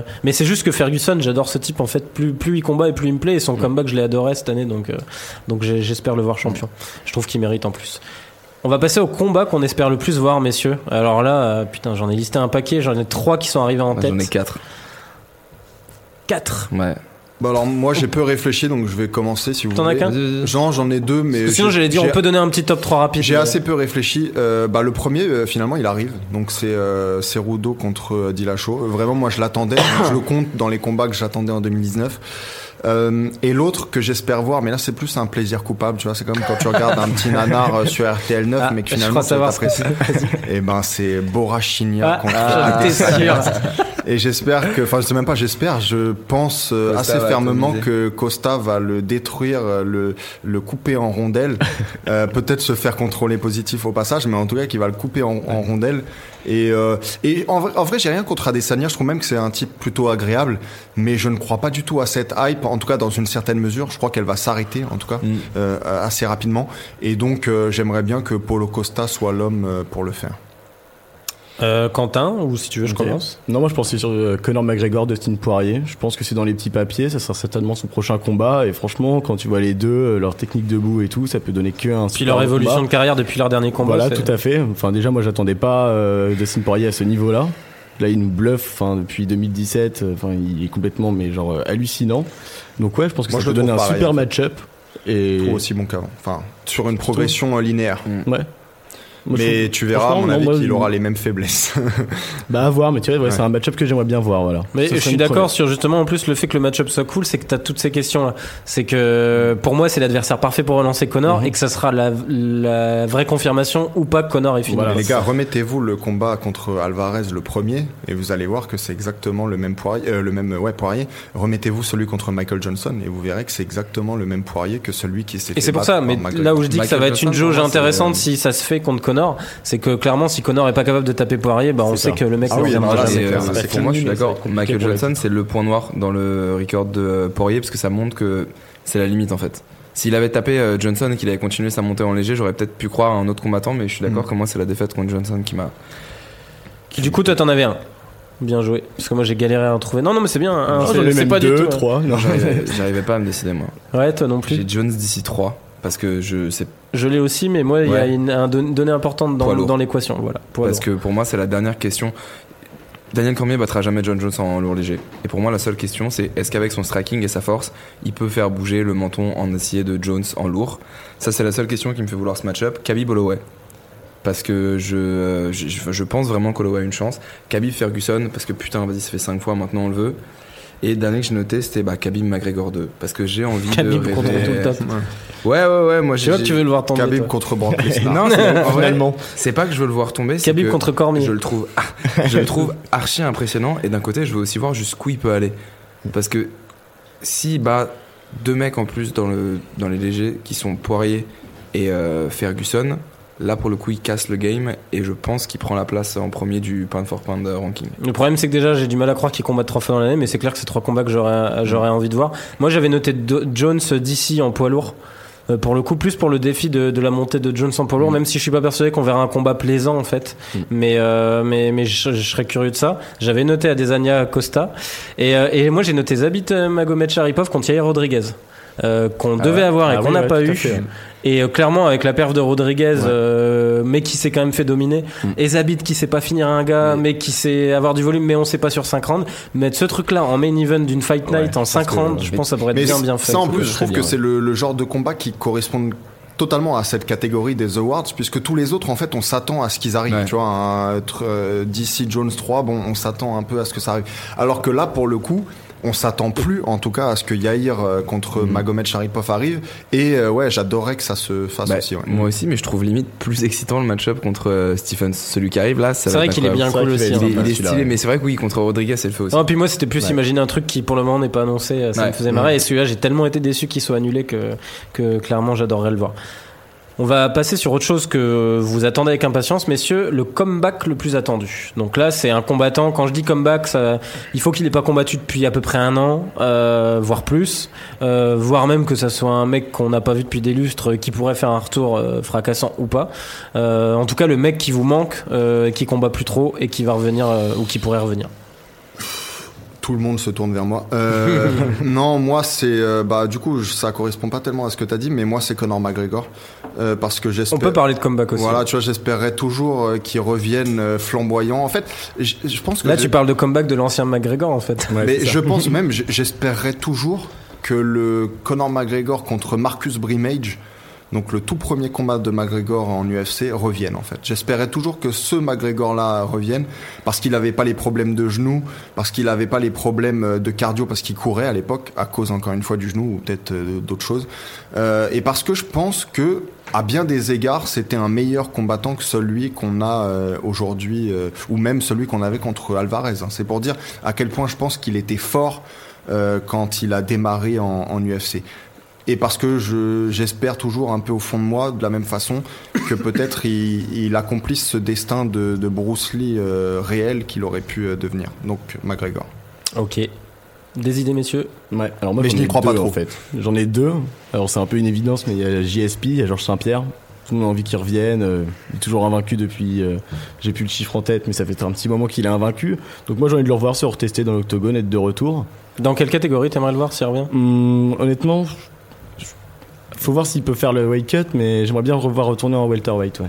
Moi, je pense qu'il peut le faire Moi sans aussi, souci le ça. parce qu'il en a chié à monter. Il l'a dit, il a eu une maladie Ouais. même hein, apparemment. Ouais, ça a été exactement. Il a eu des problèmes de santé. Mm. Donc voilà, ouais, welterweight, je le verrais bien. Alors contre qui C'est vrai que j'ai pas réfléchi, mais Ah, ah, Woodley directement. Bah, si Woodley continue à défendre, c'est un petit match-up pour genre le, le GOAT des welter, ça me ça serait Ouais, pas mal, moi. ouais, j'avoue, ce serait bien. Ça ouais. serait stylé. Bah, directement, je ne demande pas plus, moi, euh, franchement, forcément. Après, Et j'en juste- pensais juste à un autre qui est plus en UFC, c'est Rory McDonald. C'est vraiment, moi, j'ai- c'est un de mes combattants euh, préférés. Ah, tu voudrais le voir revenir à l'UFC toi? Non, pas forcément, mais juste revenir parce que là, il vient de perdre euh, pour le titre euh, Gegard middleweight, ouais. exactement. Et voilà, j'aimerais bien. Après lui, ça va, on l'a vu combattre pas mal cette année quand même. Juste défendre, euh, oui, mais juste voilà revenir et défendre une nouvelle fois sa ceinture Welter. Ou je pense pas qu'il retournera en Welter.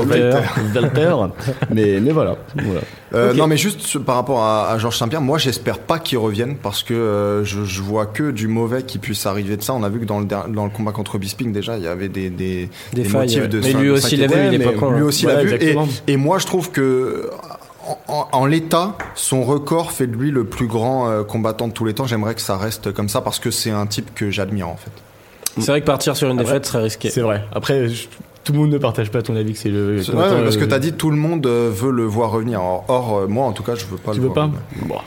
Mais après, moi, je suis d'accord qu'il y a aussi ce plaisir coupable de se dire le mec, euh, nous on l'a peu connu en temps réel en fait, tu Voilà. vois. Et l'air de rien, moi toute l'excitation autour de l'event avec lui, j'avais kiffé. Mais je suis d'accord que pour lui, ça serait très risqué. Pour lui, ce serait risqué. Mais justement, ça peut donner un peu une autre saveur à ce Mm. combat-là et ça peut, voilà, tenir en haleine. Moi, ça, ça me plairait bien. Ouais. Georges Saint-Pierre. euh, j'en ai deux. J'avais Georges Saint-Pierre aussi, parce que j'aimerais bien le voir revenir en welter. Après, même si je l'aime beaucoup, moi j'ai peut-être moins cette, euh, ce côté affection qui me pousserait à le dire ne reviens pas. Au pire, s'il c'est- perd, voilà, le moi vois, je, quoi. je- je- je m'en foutrais parce qu'il y aurait eu l'excitation de son retour et ça aurait été, ça aurait été solide. Et Nate Diaz, parce qu'il faut que ça gifle un peu là. C'est euh, c'est les ce deux frères veut, Diaz et- même. D'ailleurs, on, Ouais. les a pas entendus Ouais, dans les déceptions ouais. de l'année. hein. Je les avais notés Et tous les deux. euh, le retour avorté de dire. Diaz, Diaz Masvidal, ça aurait été rigolo. Même si je pense que malheureusement, un retour de Diaz Nick aurait pas été flamboyant, du coup ça aurait été triste. Moi, je crois plus au retour de Nate que de Nick, Ouais. mais les Mm. deux m'épuisent un peu. Moi je veux Nick Diaz contre Nate Diaz. Ah, ça, on l'aurait Le ultimate maelstrom, tu vois. On aurait bien rigolé. Mais ouais, non, voilà, c'était mes deux. Euh, moi, j'ai choisi Kane Velasquez. Ouais, je- Euh, Ouais, mais là, c'est. Est-ce que ça compte vu que c'est effectif? Bah du coup c'est comme le combat annoncé de Ouais, tout ouais. à l'heure. Euh, j'ai hésité, j'avais noté GSP, Nate Diaz, Nick Diaz et Velasquez. Mais Velasquez déjà parce que tant qu'il est pas les pieds dans l'octogone, je suis Et pas sûr qu'il combattra et je ça. préfère pas prendre de risques. Euh, on a quand même connu plus d'une désillusion avec lui au niveau des blessures, donc euh, on sait jamais. Et, euh, et surtout le retour qui, enfin là la catégorie c'était le comeback que vous attendez le plus. Et le côté comeback aussi c'est pour le coup euh, contre un mec comme Nganou, voire Velasquez. Hmm. Euh, Est-ce que ça sera l'ancienne version la nouvelle? Ça m'intéresse énormément parce Ouais. qu'en plus, ce combat-là en lui-même pour un comeback, je le trouve, euh, je le trouve Incroyable. super intéressant en fait C'est parce que mortel. parce qu'on peut aussi voir si Francis clairement peut passer ce cap ou pas. Moi, j'en doute un peu si Velasquez est au top. Mais après, euh, bah ça, on en discutera aussi avec Fernand la semaine prochaine, ce sera intéressant. Mais, euh, mais ouais, ouais. Et puis Velasquez, euh, moi, il m'avait fait plaisir en revenant à l'UFC 200, même si c'était contre un, un mec qui était bien sur le déclin à l'époque, Travis, Travis, Brown. Brown. Mais il, il m'avait impressionné, quoi, sur Il son retour. Alors évidemment, ça a pas tenu derrière, mais euh, donc voilà. Personne n'a cité Dominique Cruz, mais euh, Ah, oui. euh, mais Ouais. d'ailleurs vous avez Pas raison pensé. puisque Dominique out. Cruz est Ouais, out à mon avis juste tout 2019, 2019. Ouais, donc. Ouais, est-ce qu'on le reverra un jour du coup Tristesse, hein, quand même. Ouais. Triste un peu. Puis est-ce qu'il en a le- on le besoin, reverra de toute façon puisqu'il va commenter Oui, voilà. Mais c'est ça, est-ce qu'il va pas justement se concentrer là-dessus? J'ai l'impression que c'est. Parce qu'il avait l'air d'être bien, bien déçu, son dernier combat qui a Mm. été annulé au dernier moment. Ouais.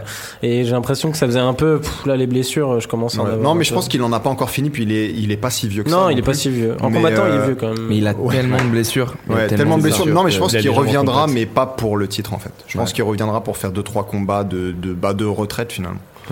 Et du coup, messieurs, on finit sur le- le- les previews 2019, sur le prospect qui, selon vous, va exploser en 2019. Euh, celui qui va. Alors. C'est un peu pareil que tout à l'heure en fait, qui va exploser ou confirmer les Ouais. attentes qu'on a en lui, mais il faut qu'il soit prospect actuellement. Mm. Genre à des années, ça marche pas, c'est plus un prospect Ouais. quoi. Tout à fait. Ok. Non, je vous laisse. Moi, Commencez. j'ai Hernandez, moi. Alexander Hernandez, Ouais, parce qu'il reste sur une victoire solide contre Aubin Mercier. Il avait mis Benil Darius KO et qu'il est programmé contre Cowboy. Et apparemment, Cowboy, malheureusement, maintenant, ça devient venir la marche à monter pour, euh, pour se faire un nom. Bah, c'est ce qui va être intéressant, c'est le retour de Cowboy en lightweight Et aussi. ouais, voilà, du coup, euh, moi, j'y crois pas trop, même si Cowboy a encore ses forces, mais il a pas mal de faiblesses maintenant. Et je trouve que c'était pas un exploit de revenir euh, victorieux contre Mike Perry, parce que Mike Perry a quand même beaucoup beaucoup de lacunes, et je trouve que si Hernandez doit être un prospect, il passe par Cowboy, une victoire, ça fera de lui, ça lancera bien son année de 2019. Donc voilà, j'avais pas d'autres. pour le coup, j'étais vraiment le seul, j'avais pas d'autres noms en tête. Moi j'ai deux noms, mais euh, j'hésite. Non, vas-y. Moi, je suis parti sur un truc un peu plus obscur en fait. J'ai regardé les Contender Series et il y en a un qui m'a bluffé, c'est Sadiq Youssouf. Et voilà, il a une technique qui est assez euh, spectaculaire, une puissance qui est. Je pense qu'il peut encore la travailler, mais voilà, il, il fait mal à ses adversaires, ça se voit. Et honnêtement, Ah si oui, je combat genre trois fois dans l'année, je le verrais bien entrer dans le top 15, même peut-être top 10. Ça dépend de ses performances. Et c'est pas un gars qui est assez vieux, lui? Non, non, 25 ans. Ah, ok. Il est à 6-1, tu vois, mais il, voilà, Ok. il pèse, bah, je te recommande. C'est quoi Ouais, Featherweight, c'est ça. Non, j'ai déjà vu ses combats, je crois, mais je ne m'en souviens Ouais. absolument Et plus. Le nom il m'a- il bluffé. chose, ouais. Il m'a bluffé. ouais. Ah oui, oui, c'est ça. C'est euh, une décision et un ticket. Voilà. Intéressant. Donc ouais, Milan, non, t'avais qui, Moi j'en avais deux. Le problème d'un des deux, c'est que j'en parle tout le temps et que j'en ai déjà parlé tout à Ah, l'heure. Yan. C'est Piotr Jan. Euh, moi, je pense que c'est l'année où il va confirmer en fait. J'avais euh, Cory Sandhagen. Le- le- le- L'hésitation que j'ai là-dessus, c'est qu'il affronte Lineker là. Et Lineker, ça frappe fort. Pour moi, c'est cap. euh, c'est c'est en gros C'est euh, confirmation directe quoi. C'est-à-dire que s'il passe euh, Lineker, effectivement, ça confirmera que le mec est un énorme prospect et même plus que ça. hein. Après, Et- ne pas passer Lineker, enfin, tu peux garder des espoirs en lui. Ouais, voilà, mais j'ai peur qu'il se fasse détruire aussi. quoi. ok. Voilà. Et je pense qu'il a pas assez prouvé avant pour que, pour moi, c'est un- une erreur monumentale de le lancer direct contre Lineker. Alors que le type, euh, il a une grosse hype en plus hein, derrière lui, ce gars-là, Mhm. aux États-Unis, ils en parlent beaucoup. Euh, et c'est dommage parce que c'est un combattant que je trouve assez excitant et je, je trouve que le balancer là, c'est vraiment un match-up chelou. Je sais Ouais. pas pourquoi l'UFC a fait ça. Peut-être qu'ils se disent, ouais, il en est déjà capable, mais bon. Peut-être qu'il a demandé aussi. Ouais, Oui, euh, en est oui, oui, persuadé c'est clair, lui-même, c'est ouais. clair, c'est clair. Euh, donc voilà, donc ça sera, c'est un peu les deux et en attente du combat contre contre Lineker du coup. Euh, alors moi c'est pareil que Robin, c'est Alexander Hernandez. Euh, c'est un des types moi que j'ai trouvé les plus impressionnants cette année dans les dans les jeunes euh, de, de l'UFC. Ouais. Alors il est déjà euh, 11e de la catégorie. Mm. En principe il devrait plus compter parmi les prospects, mais vu Oui, qu'il a vrai. un nom en réalité quasi inconnu, nous on le connaît parce qu'on est dans le dans le milieu, mais je veux dire sinon les Et c'est d'ailleurs étonnant qu'il l'ait passé aussi vite 11ème. hein. Ouais. Parce que non c'est mais une parce qu'il a catégorie de battu ouf. euh, il a battu qui Aubin Mercier, bah, euh, Ouais. Darius euh, Darius par KO. Oui, Darius, était dans le était dans le 10, top euh, 10 mm. donc euh, voilà. Mais surtout qu'il a rebattu Aubin Mercier. Je crois que sa plus récente victoire, c'est Aubin Oui. Aubin Mercier devait être Mercier, 15 ouais, ou une histoire comme ça. Enfin bref, en, tout cas, il a battu maintenant deux mecs qui Mm. étaient dans le top 15 ou proches en tout cas. Donc normalement, il devrait plus compter parmi les prospects, mais vu que personne ne le connaît et qu'il est sorti en 2018, pour moi, il compte parmi les prospects. Jean-Michel Explosion dès le début quoi.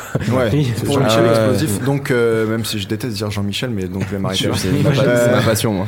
Euh, donc euh, je vais dire ouais Alexander Hernandez aussi ouais. Ok, on, On passe verra, à la boxe. euh, On fera, on fera le bilan l'an prochain. On passe à la boxe, messieurs. On finit sur la boxe. Euh, c'est nickel. Il nous reste un petit quart d'heure, une dizaine de minutes, une bonne dizaine de minutes, donc on a de quoi dire. Euh, on commence du coup direct par le combattant de l'année. Et pour le coup, il y avait un paquet de candidats euh, Ouais. potentiels. Euh, donc, euh, je sais pas qui veut commencer. Est-ce que vous en avez un évident? Moi, je peux y aller. Ouais, vas-y. Je- J'en ai listé deux. J'en ai un, je suis sûr que c'est celui d'Etienne, du coup je vais lui laisser. Mais euh, Alexander Usyk. Parce Ok. que il a fait trois combats. Donc c'était demi puis la finale contre Murad Gassiev pour euh, unifier les ceintures cruiserweight. Donc à partir du moment où normalement tu unifies les ceintures, t'es le trompe pas, de souci là-dessus. Et qu'il a couronné son année en allant mettre KO chez lui Tony Bellew. Et que ses cinq derniers combats à Usyk, c'est aller battre des mecs dans leur pays natal. C'est une dinguerie. Et Usyk, il était apparemment dans une petite forme contre Bellew et pourtant il a été solide à partir du quatrième round. Et euh, non, non, tout. En plus, là, il a un bel avenir parce qu'on parle de lui. En, en- enfin, il a tellement nettoyé les cruiserweight qu'il a peut-être passé en, en lourd. Pour moi, c'est une année Champion complète, olympique aussi, faut rappeler. Ouais. Ça n'a rien à voir avec Ancien champion 2018, olympique, mais, euh, Mais euh, pour moi, c'est une année dans complète. la lignée des Lomachenko et, Et tout. en, plus, boxe, il y a tellement de catégories, tellement de trucs, tu peux le donner à plein de monde. Mais euh, je me suis dit qu'Alexander Usyk, pour moi, c'est un petit peu, un, un petit peu au-dessus. Ok, Moi, je suis plutôt Quentin parti sur, euh, sur Canelo.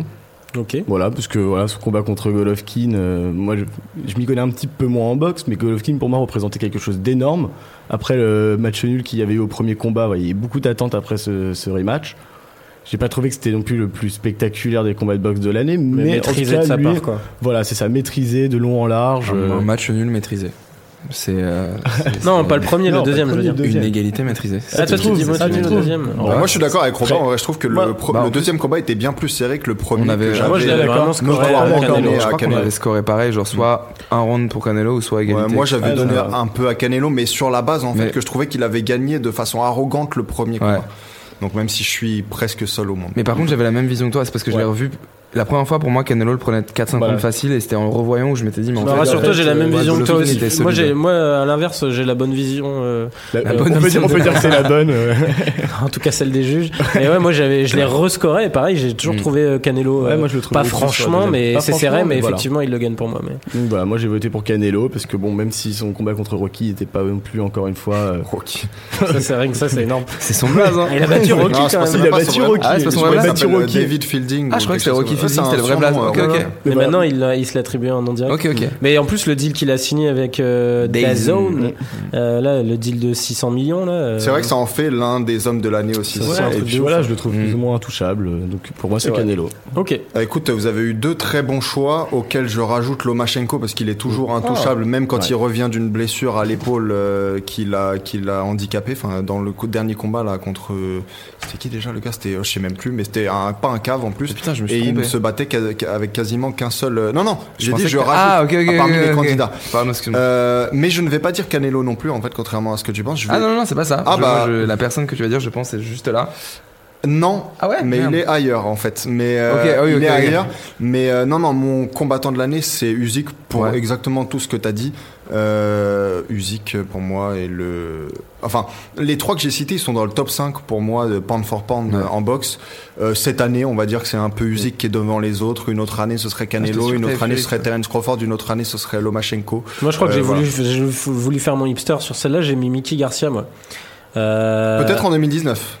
Bah, moi, en fait, bah, Ouais, Ouais, je pense putain. que aussi il y a le fait qu'il y ait ce, ce combat programmé, mais le fait qu'il ait conquis, deux nouvelles ceintures du coup contre deux boxeurs invaincus assez Ouais. facilement. Ouais, mais c'était des. Oui, c'était un peu des caves, Ouais. mais, euh, mais mais la, la supériorité et le fait de, de- de porter ses couilles pour derrière aller euh, défier un mec qui est quand même assez solide et bien plus massif que lui, euh, j'ai trouvé ça stylé. Et je sais pas pourquoi ce type-là, ça faisait partie notamment la fameuse vidéo, je crois que c'est toi qui nous l'avais envoyé, du, du mec avec face qui il se un- part. euh. un- Ah, un costaud, un Ouais. Bodybuilder. son combat en 2017. Ouais, il y a ça, et puis il y a euh, aussi le gamin, contre le gamin là qui est dans Ah sa oui, salle où et il tout. était. Ouais, ouais, Moi, c'est un type très- que du coup je doux, retrouve en fait. souvent dans les, dans, les, dans les highlights comme ça euh, sur son un combat entraînement. contre Bronner était tellement maîtrisé, c'était assez impressionnant. Moi j'adore euh, Mickey Garcia. C'est quelqu'un qui est très basique en fait, mais qui fait tout à la Mhm. perfection. Il a l'air d'être très humble, surtout. Très très sympa, très intelligent, peut-être un peu trop calculateur justement, ça va avec les autres qualités, tu vois. Mais euh, mais sinon ouais, c'est un excellent combattant. Bah, de toute façon, là on a cité bah pour moi les quatre euh, du pound for pound auxquels on rajoute euh, Terence Crawford Ouais. et il y a le top 5. Donc euh, voilà, c'est les c'est les Tyson meilleurs. Fury que t'aurais pu euh, éventuellement imaginer en considérant qu'il Moi, il aurait combattu deux fois, je pense que c'est. Ouais, voilà. Bah, il a combattu trois fois cette année. hein. Ouais.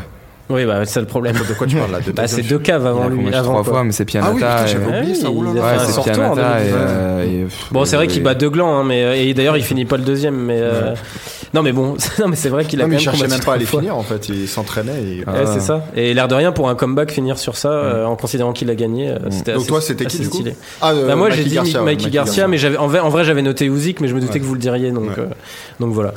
Pour le Usyk combat, aussi d'ailleurs, c'est celui qui a les plus beaux shorts. Donc euh, je trouve que c'est euh, bah, quelque puis chose. la à- gueule du plus gros taré aussi qui est assez Ouais, kiffante. Les tatouages, derrière. euh, sais, ouais, on dirait qu'il sort de- des promesses de l'ombre. Ouais, non, il est génial, il est génial ce type. Et puis il est un peu fou dans sa tête en Il plus. est marrant, enfin, je trouve très Ah marrant. Ah oui, il est complètement euh, fou, mais une bonne folie. Ouais, Enfin, ouais, espérons-le en tout cas. Euh, du coup, on va partir sur le combat de l'année, messieurs. Euh, J'en ai trois.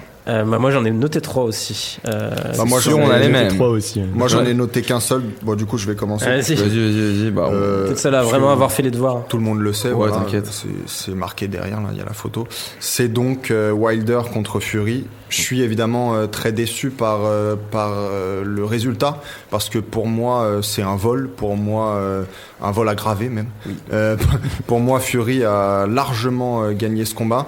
Mais au-delà même du fait que je trouve que c'est un immense combat, un très très beau combat, le plus beau combat tout sport confondu pour moi cette année. Euh, c'est une performance qui m'a ému euh, de la part de Fury, je l'avais dit, j'étais quasiment aux larmes euh, à la fin du, combat, en larmes. Et c'est en général, il y a que des œuvres d'art, des grandes œuvres d'art qui font ça avec moi. Donc quelque part, Tyson Fury, ce jour-là de décembre, il a peint une petite œuvre d'art. Donc bravo à Tyson. Une masterpiece. Ok. T'en avais qu'un, toi, du coup. Ouais, qu'un seul. Bien joué. Mais euh, après, il y avait quand même. euh, Non, non, mais évidemment, Ah non, mais moi a- j'ai pas réussi à choisir, c'est pour ça que j'en ai plus. non, excuse-moi, j'en avais d'autres. C'est vrai que Canelo Golovkin, c'était un très beau combat aussi. Il y avait aussi un combat qui est passé inaperçu, même si je vous en avais parlé à l'époque dans ce podcast. Euh, c'était Mourad Gassiev, mais pas contre Usyk. C'était le combat juste avant contre un Cubain, Cubain de, maintenant De Cuba. de, de Miami maintenant, enfin Cubain maintenant Miami de- de- d'adoption, qui s'appelle Yunier Dorticos, et c'était Ah. un vrai combat de, de bûcheron. Dortico, C'était, euh. T'es venu en France une fois, je l'ai vu boxer Ah ouais au Palais des Sports. Il a mis KO Kalenga Oui, dans la dixième reprise. Et c'est là qu'on. Enfin, la France a découvert ce mec-là. Et c'est un Ouais. boxeur très très talentueux. Ah, c'est un marteau piqueur. Il Et- est, très, très, il est très solide. ouais. Et, euh, et, et donc euh, le combat avait été si beau qu'il s'était terminé par KO en faveur de Gassiev évidemment, mais dans la douzième reprise. Donc c'était vraiment euh, très très un très très beau combat. C'était la demi-finale avant. La demi-finale, ouais. Ok. Du coup, qui veut commencer? Moi, si vous voulez, je commence. Moi, j'étais Ouais, parti ouais, aussi un peu sur. euh, comment dire. euh, ah, comment il s'appelle Tyson Fury. euh, Exactement. Bah, pour le scénario, pour la hype autour du combat, pour le scénario aussi, parce qu'on voulait, on s'attendait aussi à ce qu'il y ait un des deux inv- invaincus qui tombe. Et ben, au final, voilà, le résultat final nous a un peu laissé, euh, voilà, sur notre fin, je pense. Mais, mais voilà, même l'énorme KO qu'a pris, euh, enfin, knockdown qu'a pris euh, Tyson Fury à la fin, c'était un très beau combat. Mais moi, j'ai bien aimé euh, Joshua contre Povetkin. Parce que Povetkin, il a semblé euh, bah, toucher quelques fois quand même Mhm. Joshua. Hein, et des moments où on s'est demandé s'il allait Plus pas que ce tomber. à quoi on s'attendait, c'est clair. Voilà, c'est clair. Et voilà, moi j'ai trouvé que c'était un combat qui était bien mené. Euh, Il y a une vraie guerre entre les deux. Bon, euh, le chaos est aussi assez, Assez quand même cool. assez cool, ouais. Et Donc euh, voilà, très très beau combat pour moi. Je vais plutôt se partir là-dessus. hein. Joshua Povetkin pour moi. Ok. Bah moi j'avais j'avais Wilder Fury, hein, c'est trop de surprise pour bah, exactement les mêmes raisons qu'Etienne, hein, pas, pas de doute là-dessus. J'avais Canelo Golovkin 2 parce que euh, même si effectivement c'était pas le plus sensationnel, il y avait toute la hype, il y avait aussi enfin les les stratégies du premier quoi. combat, ouais. et puis combat, ouais. moi ce qui m'a le plus marqué, c'est dès le début du combat quand j'ai vu que Canelo avait changé de stratégie, avait choisi de, de la jouer centre du ring, je me suis dit là, je vais kiffer pendant 12 reprises et euh, ça m'a pas déçu. Et bah ouais non, le dernier que j'ai noté c'est Wilder Ortiz parce que Ouais, j'ai trouvé que le combat aussi. était très beau Mm. et euh, en regardant, je trouve que c'est même pas scandaleux si l'arbitre arrête Wilder dans la septième. Et du coup, je, je trouvais ça assez fou. Et euh, il y a le Warrington euh, Frampton aussi de la semaine Le dernière. dernier mais que je vous, ai- les highlights là. pas là ouais, pas assez. Non, non, pas, enfin pas pas au même euh, au même standing que les trois que je viens de citer. Et euh, voilà, s'il fallait en choisir qu'un, peut-être même. Euh, non, non, Wilder Fury. C'est vrai, s'il fallait en regarder un, j'allais dire Ortiz, mais non, non. Bah moi j'avais pareil Fury Wilder. Euh, j'avais Wilder Ortiz aussi que j'avais adoré. Euh, surtout que moi pour, pour, pour moi c'était une honte qu'il soit pas fait arrêter finalement. le- L'arbitre a bien fait puisque derrière il gagne.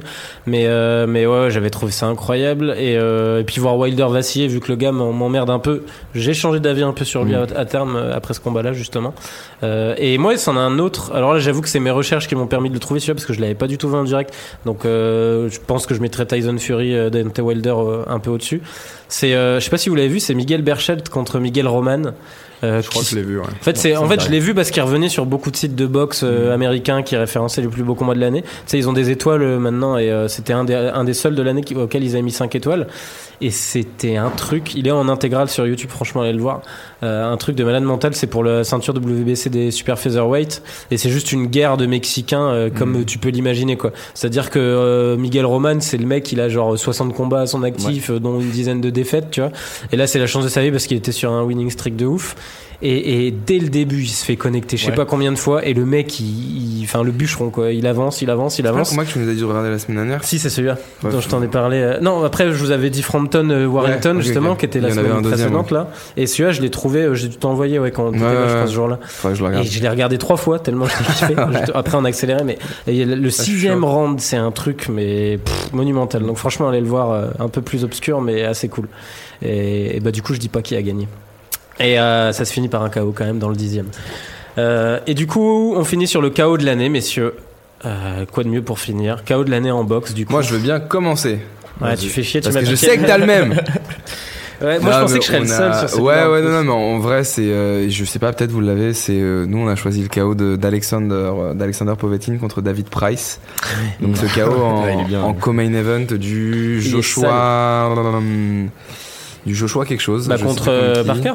Ouais, contre Parker, où c'est une énorme, un énorme crochet de Povetkin. Mais justement, moi je comptais euh, pas le regarder ce combat. Je, regarde, je voulais regarder Ouais. Joshua Parker. J'arrive juste avant, comme main event. Je fais bon, Ouais. c'est quand même cool Povetkin.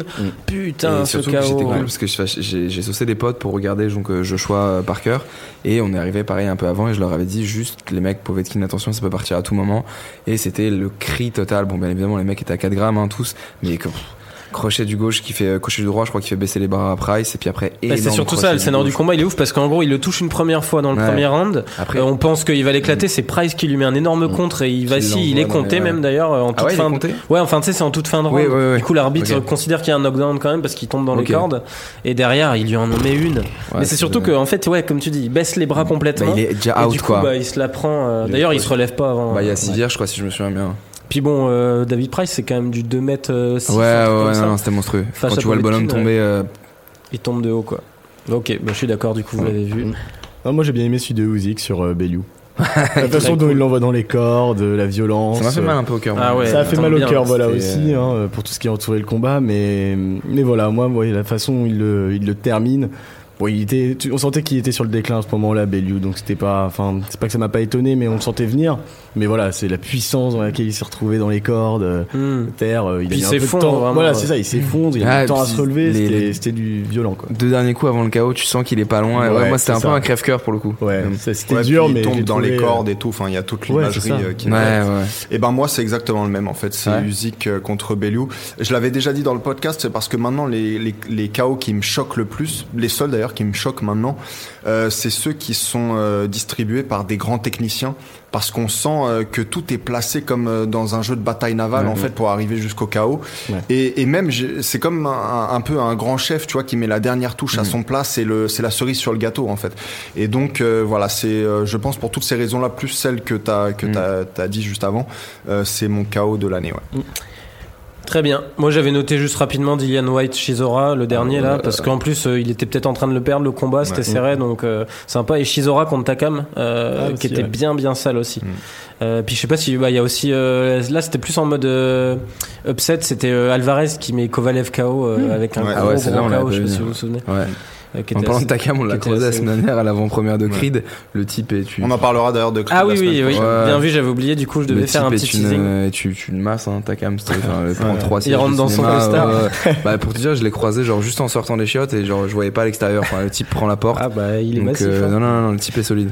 Ouais, du coup, ils sont allés voir Creed. Euh, Étienne vous fera une petite analyse et Robin Mm. pourra commenter par-dessus pour la semaine Une prochaine. petite analyse. Parce que là, aujourd'hui, on s'est dit qu'on se concentrait sur les awards. Apparemment, euh, ça n'aura pas plu on- beaucoup. on est rentré avec des hot dogs dans le ventre. Donc bon, Ouais, on voilà. Ça, on a kiffé par contre. C'était le principal. Voilà. Euh, mais- non, attends, juste avant que ça se termine, euh, je voudrais dire, euh, Emma Stone hier s'est fait voler au Golden Ah oui, il Globes dit son fallait Best Supporting Ah. Actress. Donc je veux lui donner au nom de Takedown et surtout en mon nom un award d'honneur. Donc le premier award d'honneur, à mon avis, de, de beaucoup d'autres qui vont arriver, le premier award d'honneur décerné à Emma On Stone. la taguera dans la publi Euh, pour voir si elle répond. Pour, euh, pour ceux Donc qui c'est le Emma Stone Award décerné à Emma Stone. Pour ceux qui ne euh, sont pas au courant, 2018. euh, il faut au moins un UFC 220 j'étais à Boston et un Emma Stone par émission Par si on veut émission. boucler le, le Et toi, quel podcast. seum derrière quand on en parle. Ouais. Mais euh, et en plus, non, en plus, attends, tu tagueras sur Instagram Emma Stone parce que je suis persuadé que si elle répond, Mais elle on a le pas reverra Instagram. plus ici. Elle a pas Instagram. Emma Ah, Stone. mais tu peux mettre le hashtag. Ça sera la fanpage qui on répondra. va, on va, on va faire ça. En tout cas, merci beaucoup Quentin d'avoir Ah, été Merci là. à vous hein. de m'avoir accueilli, hein, c'était C'était super c'était sympa. très très cool. Euh, donc voilà, la semaine prochaine, on revient avec, euh, comme l'a dit Robin, Fernand Lopez.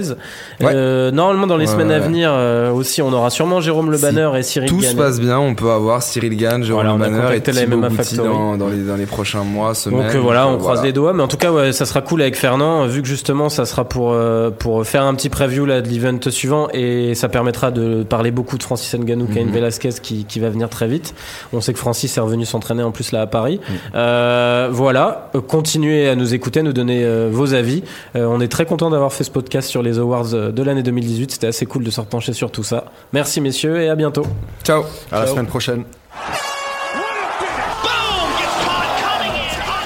Hey, I'm not surprised, motherfuckers.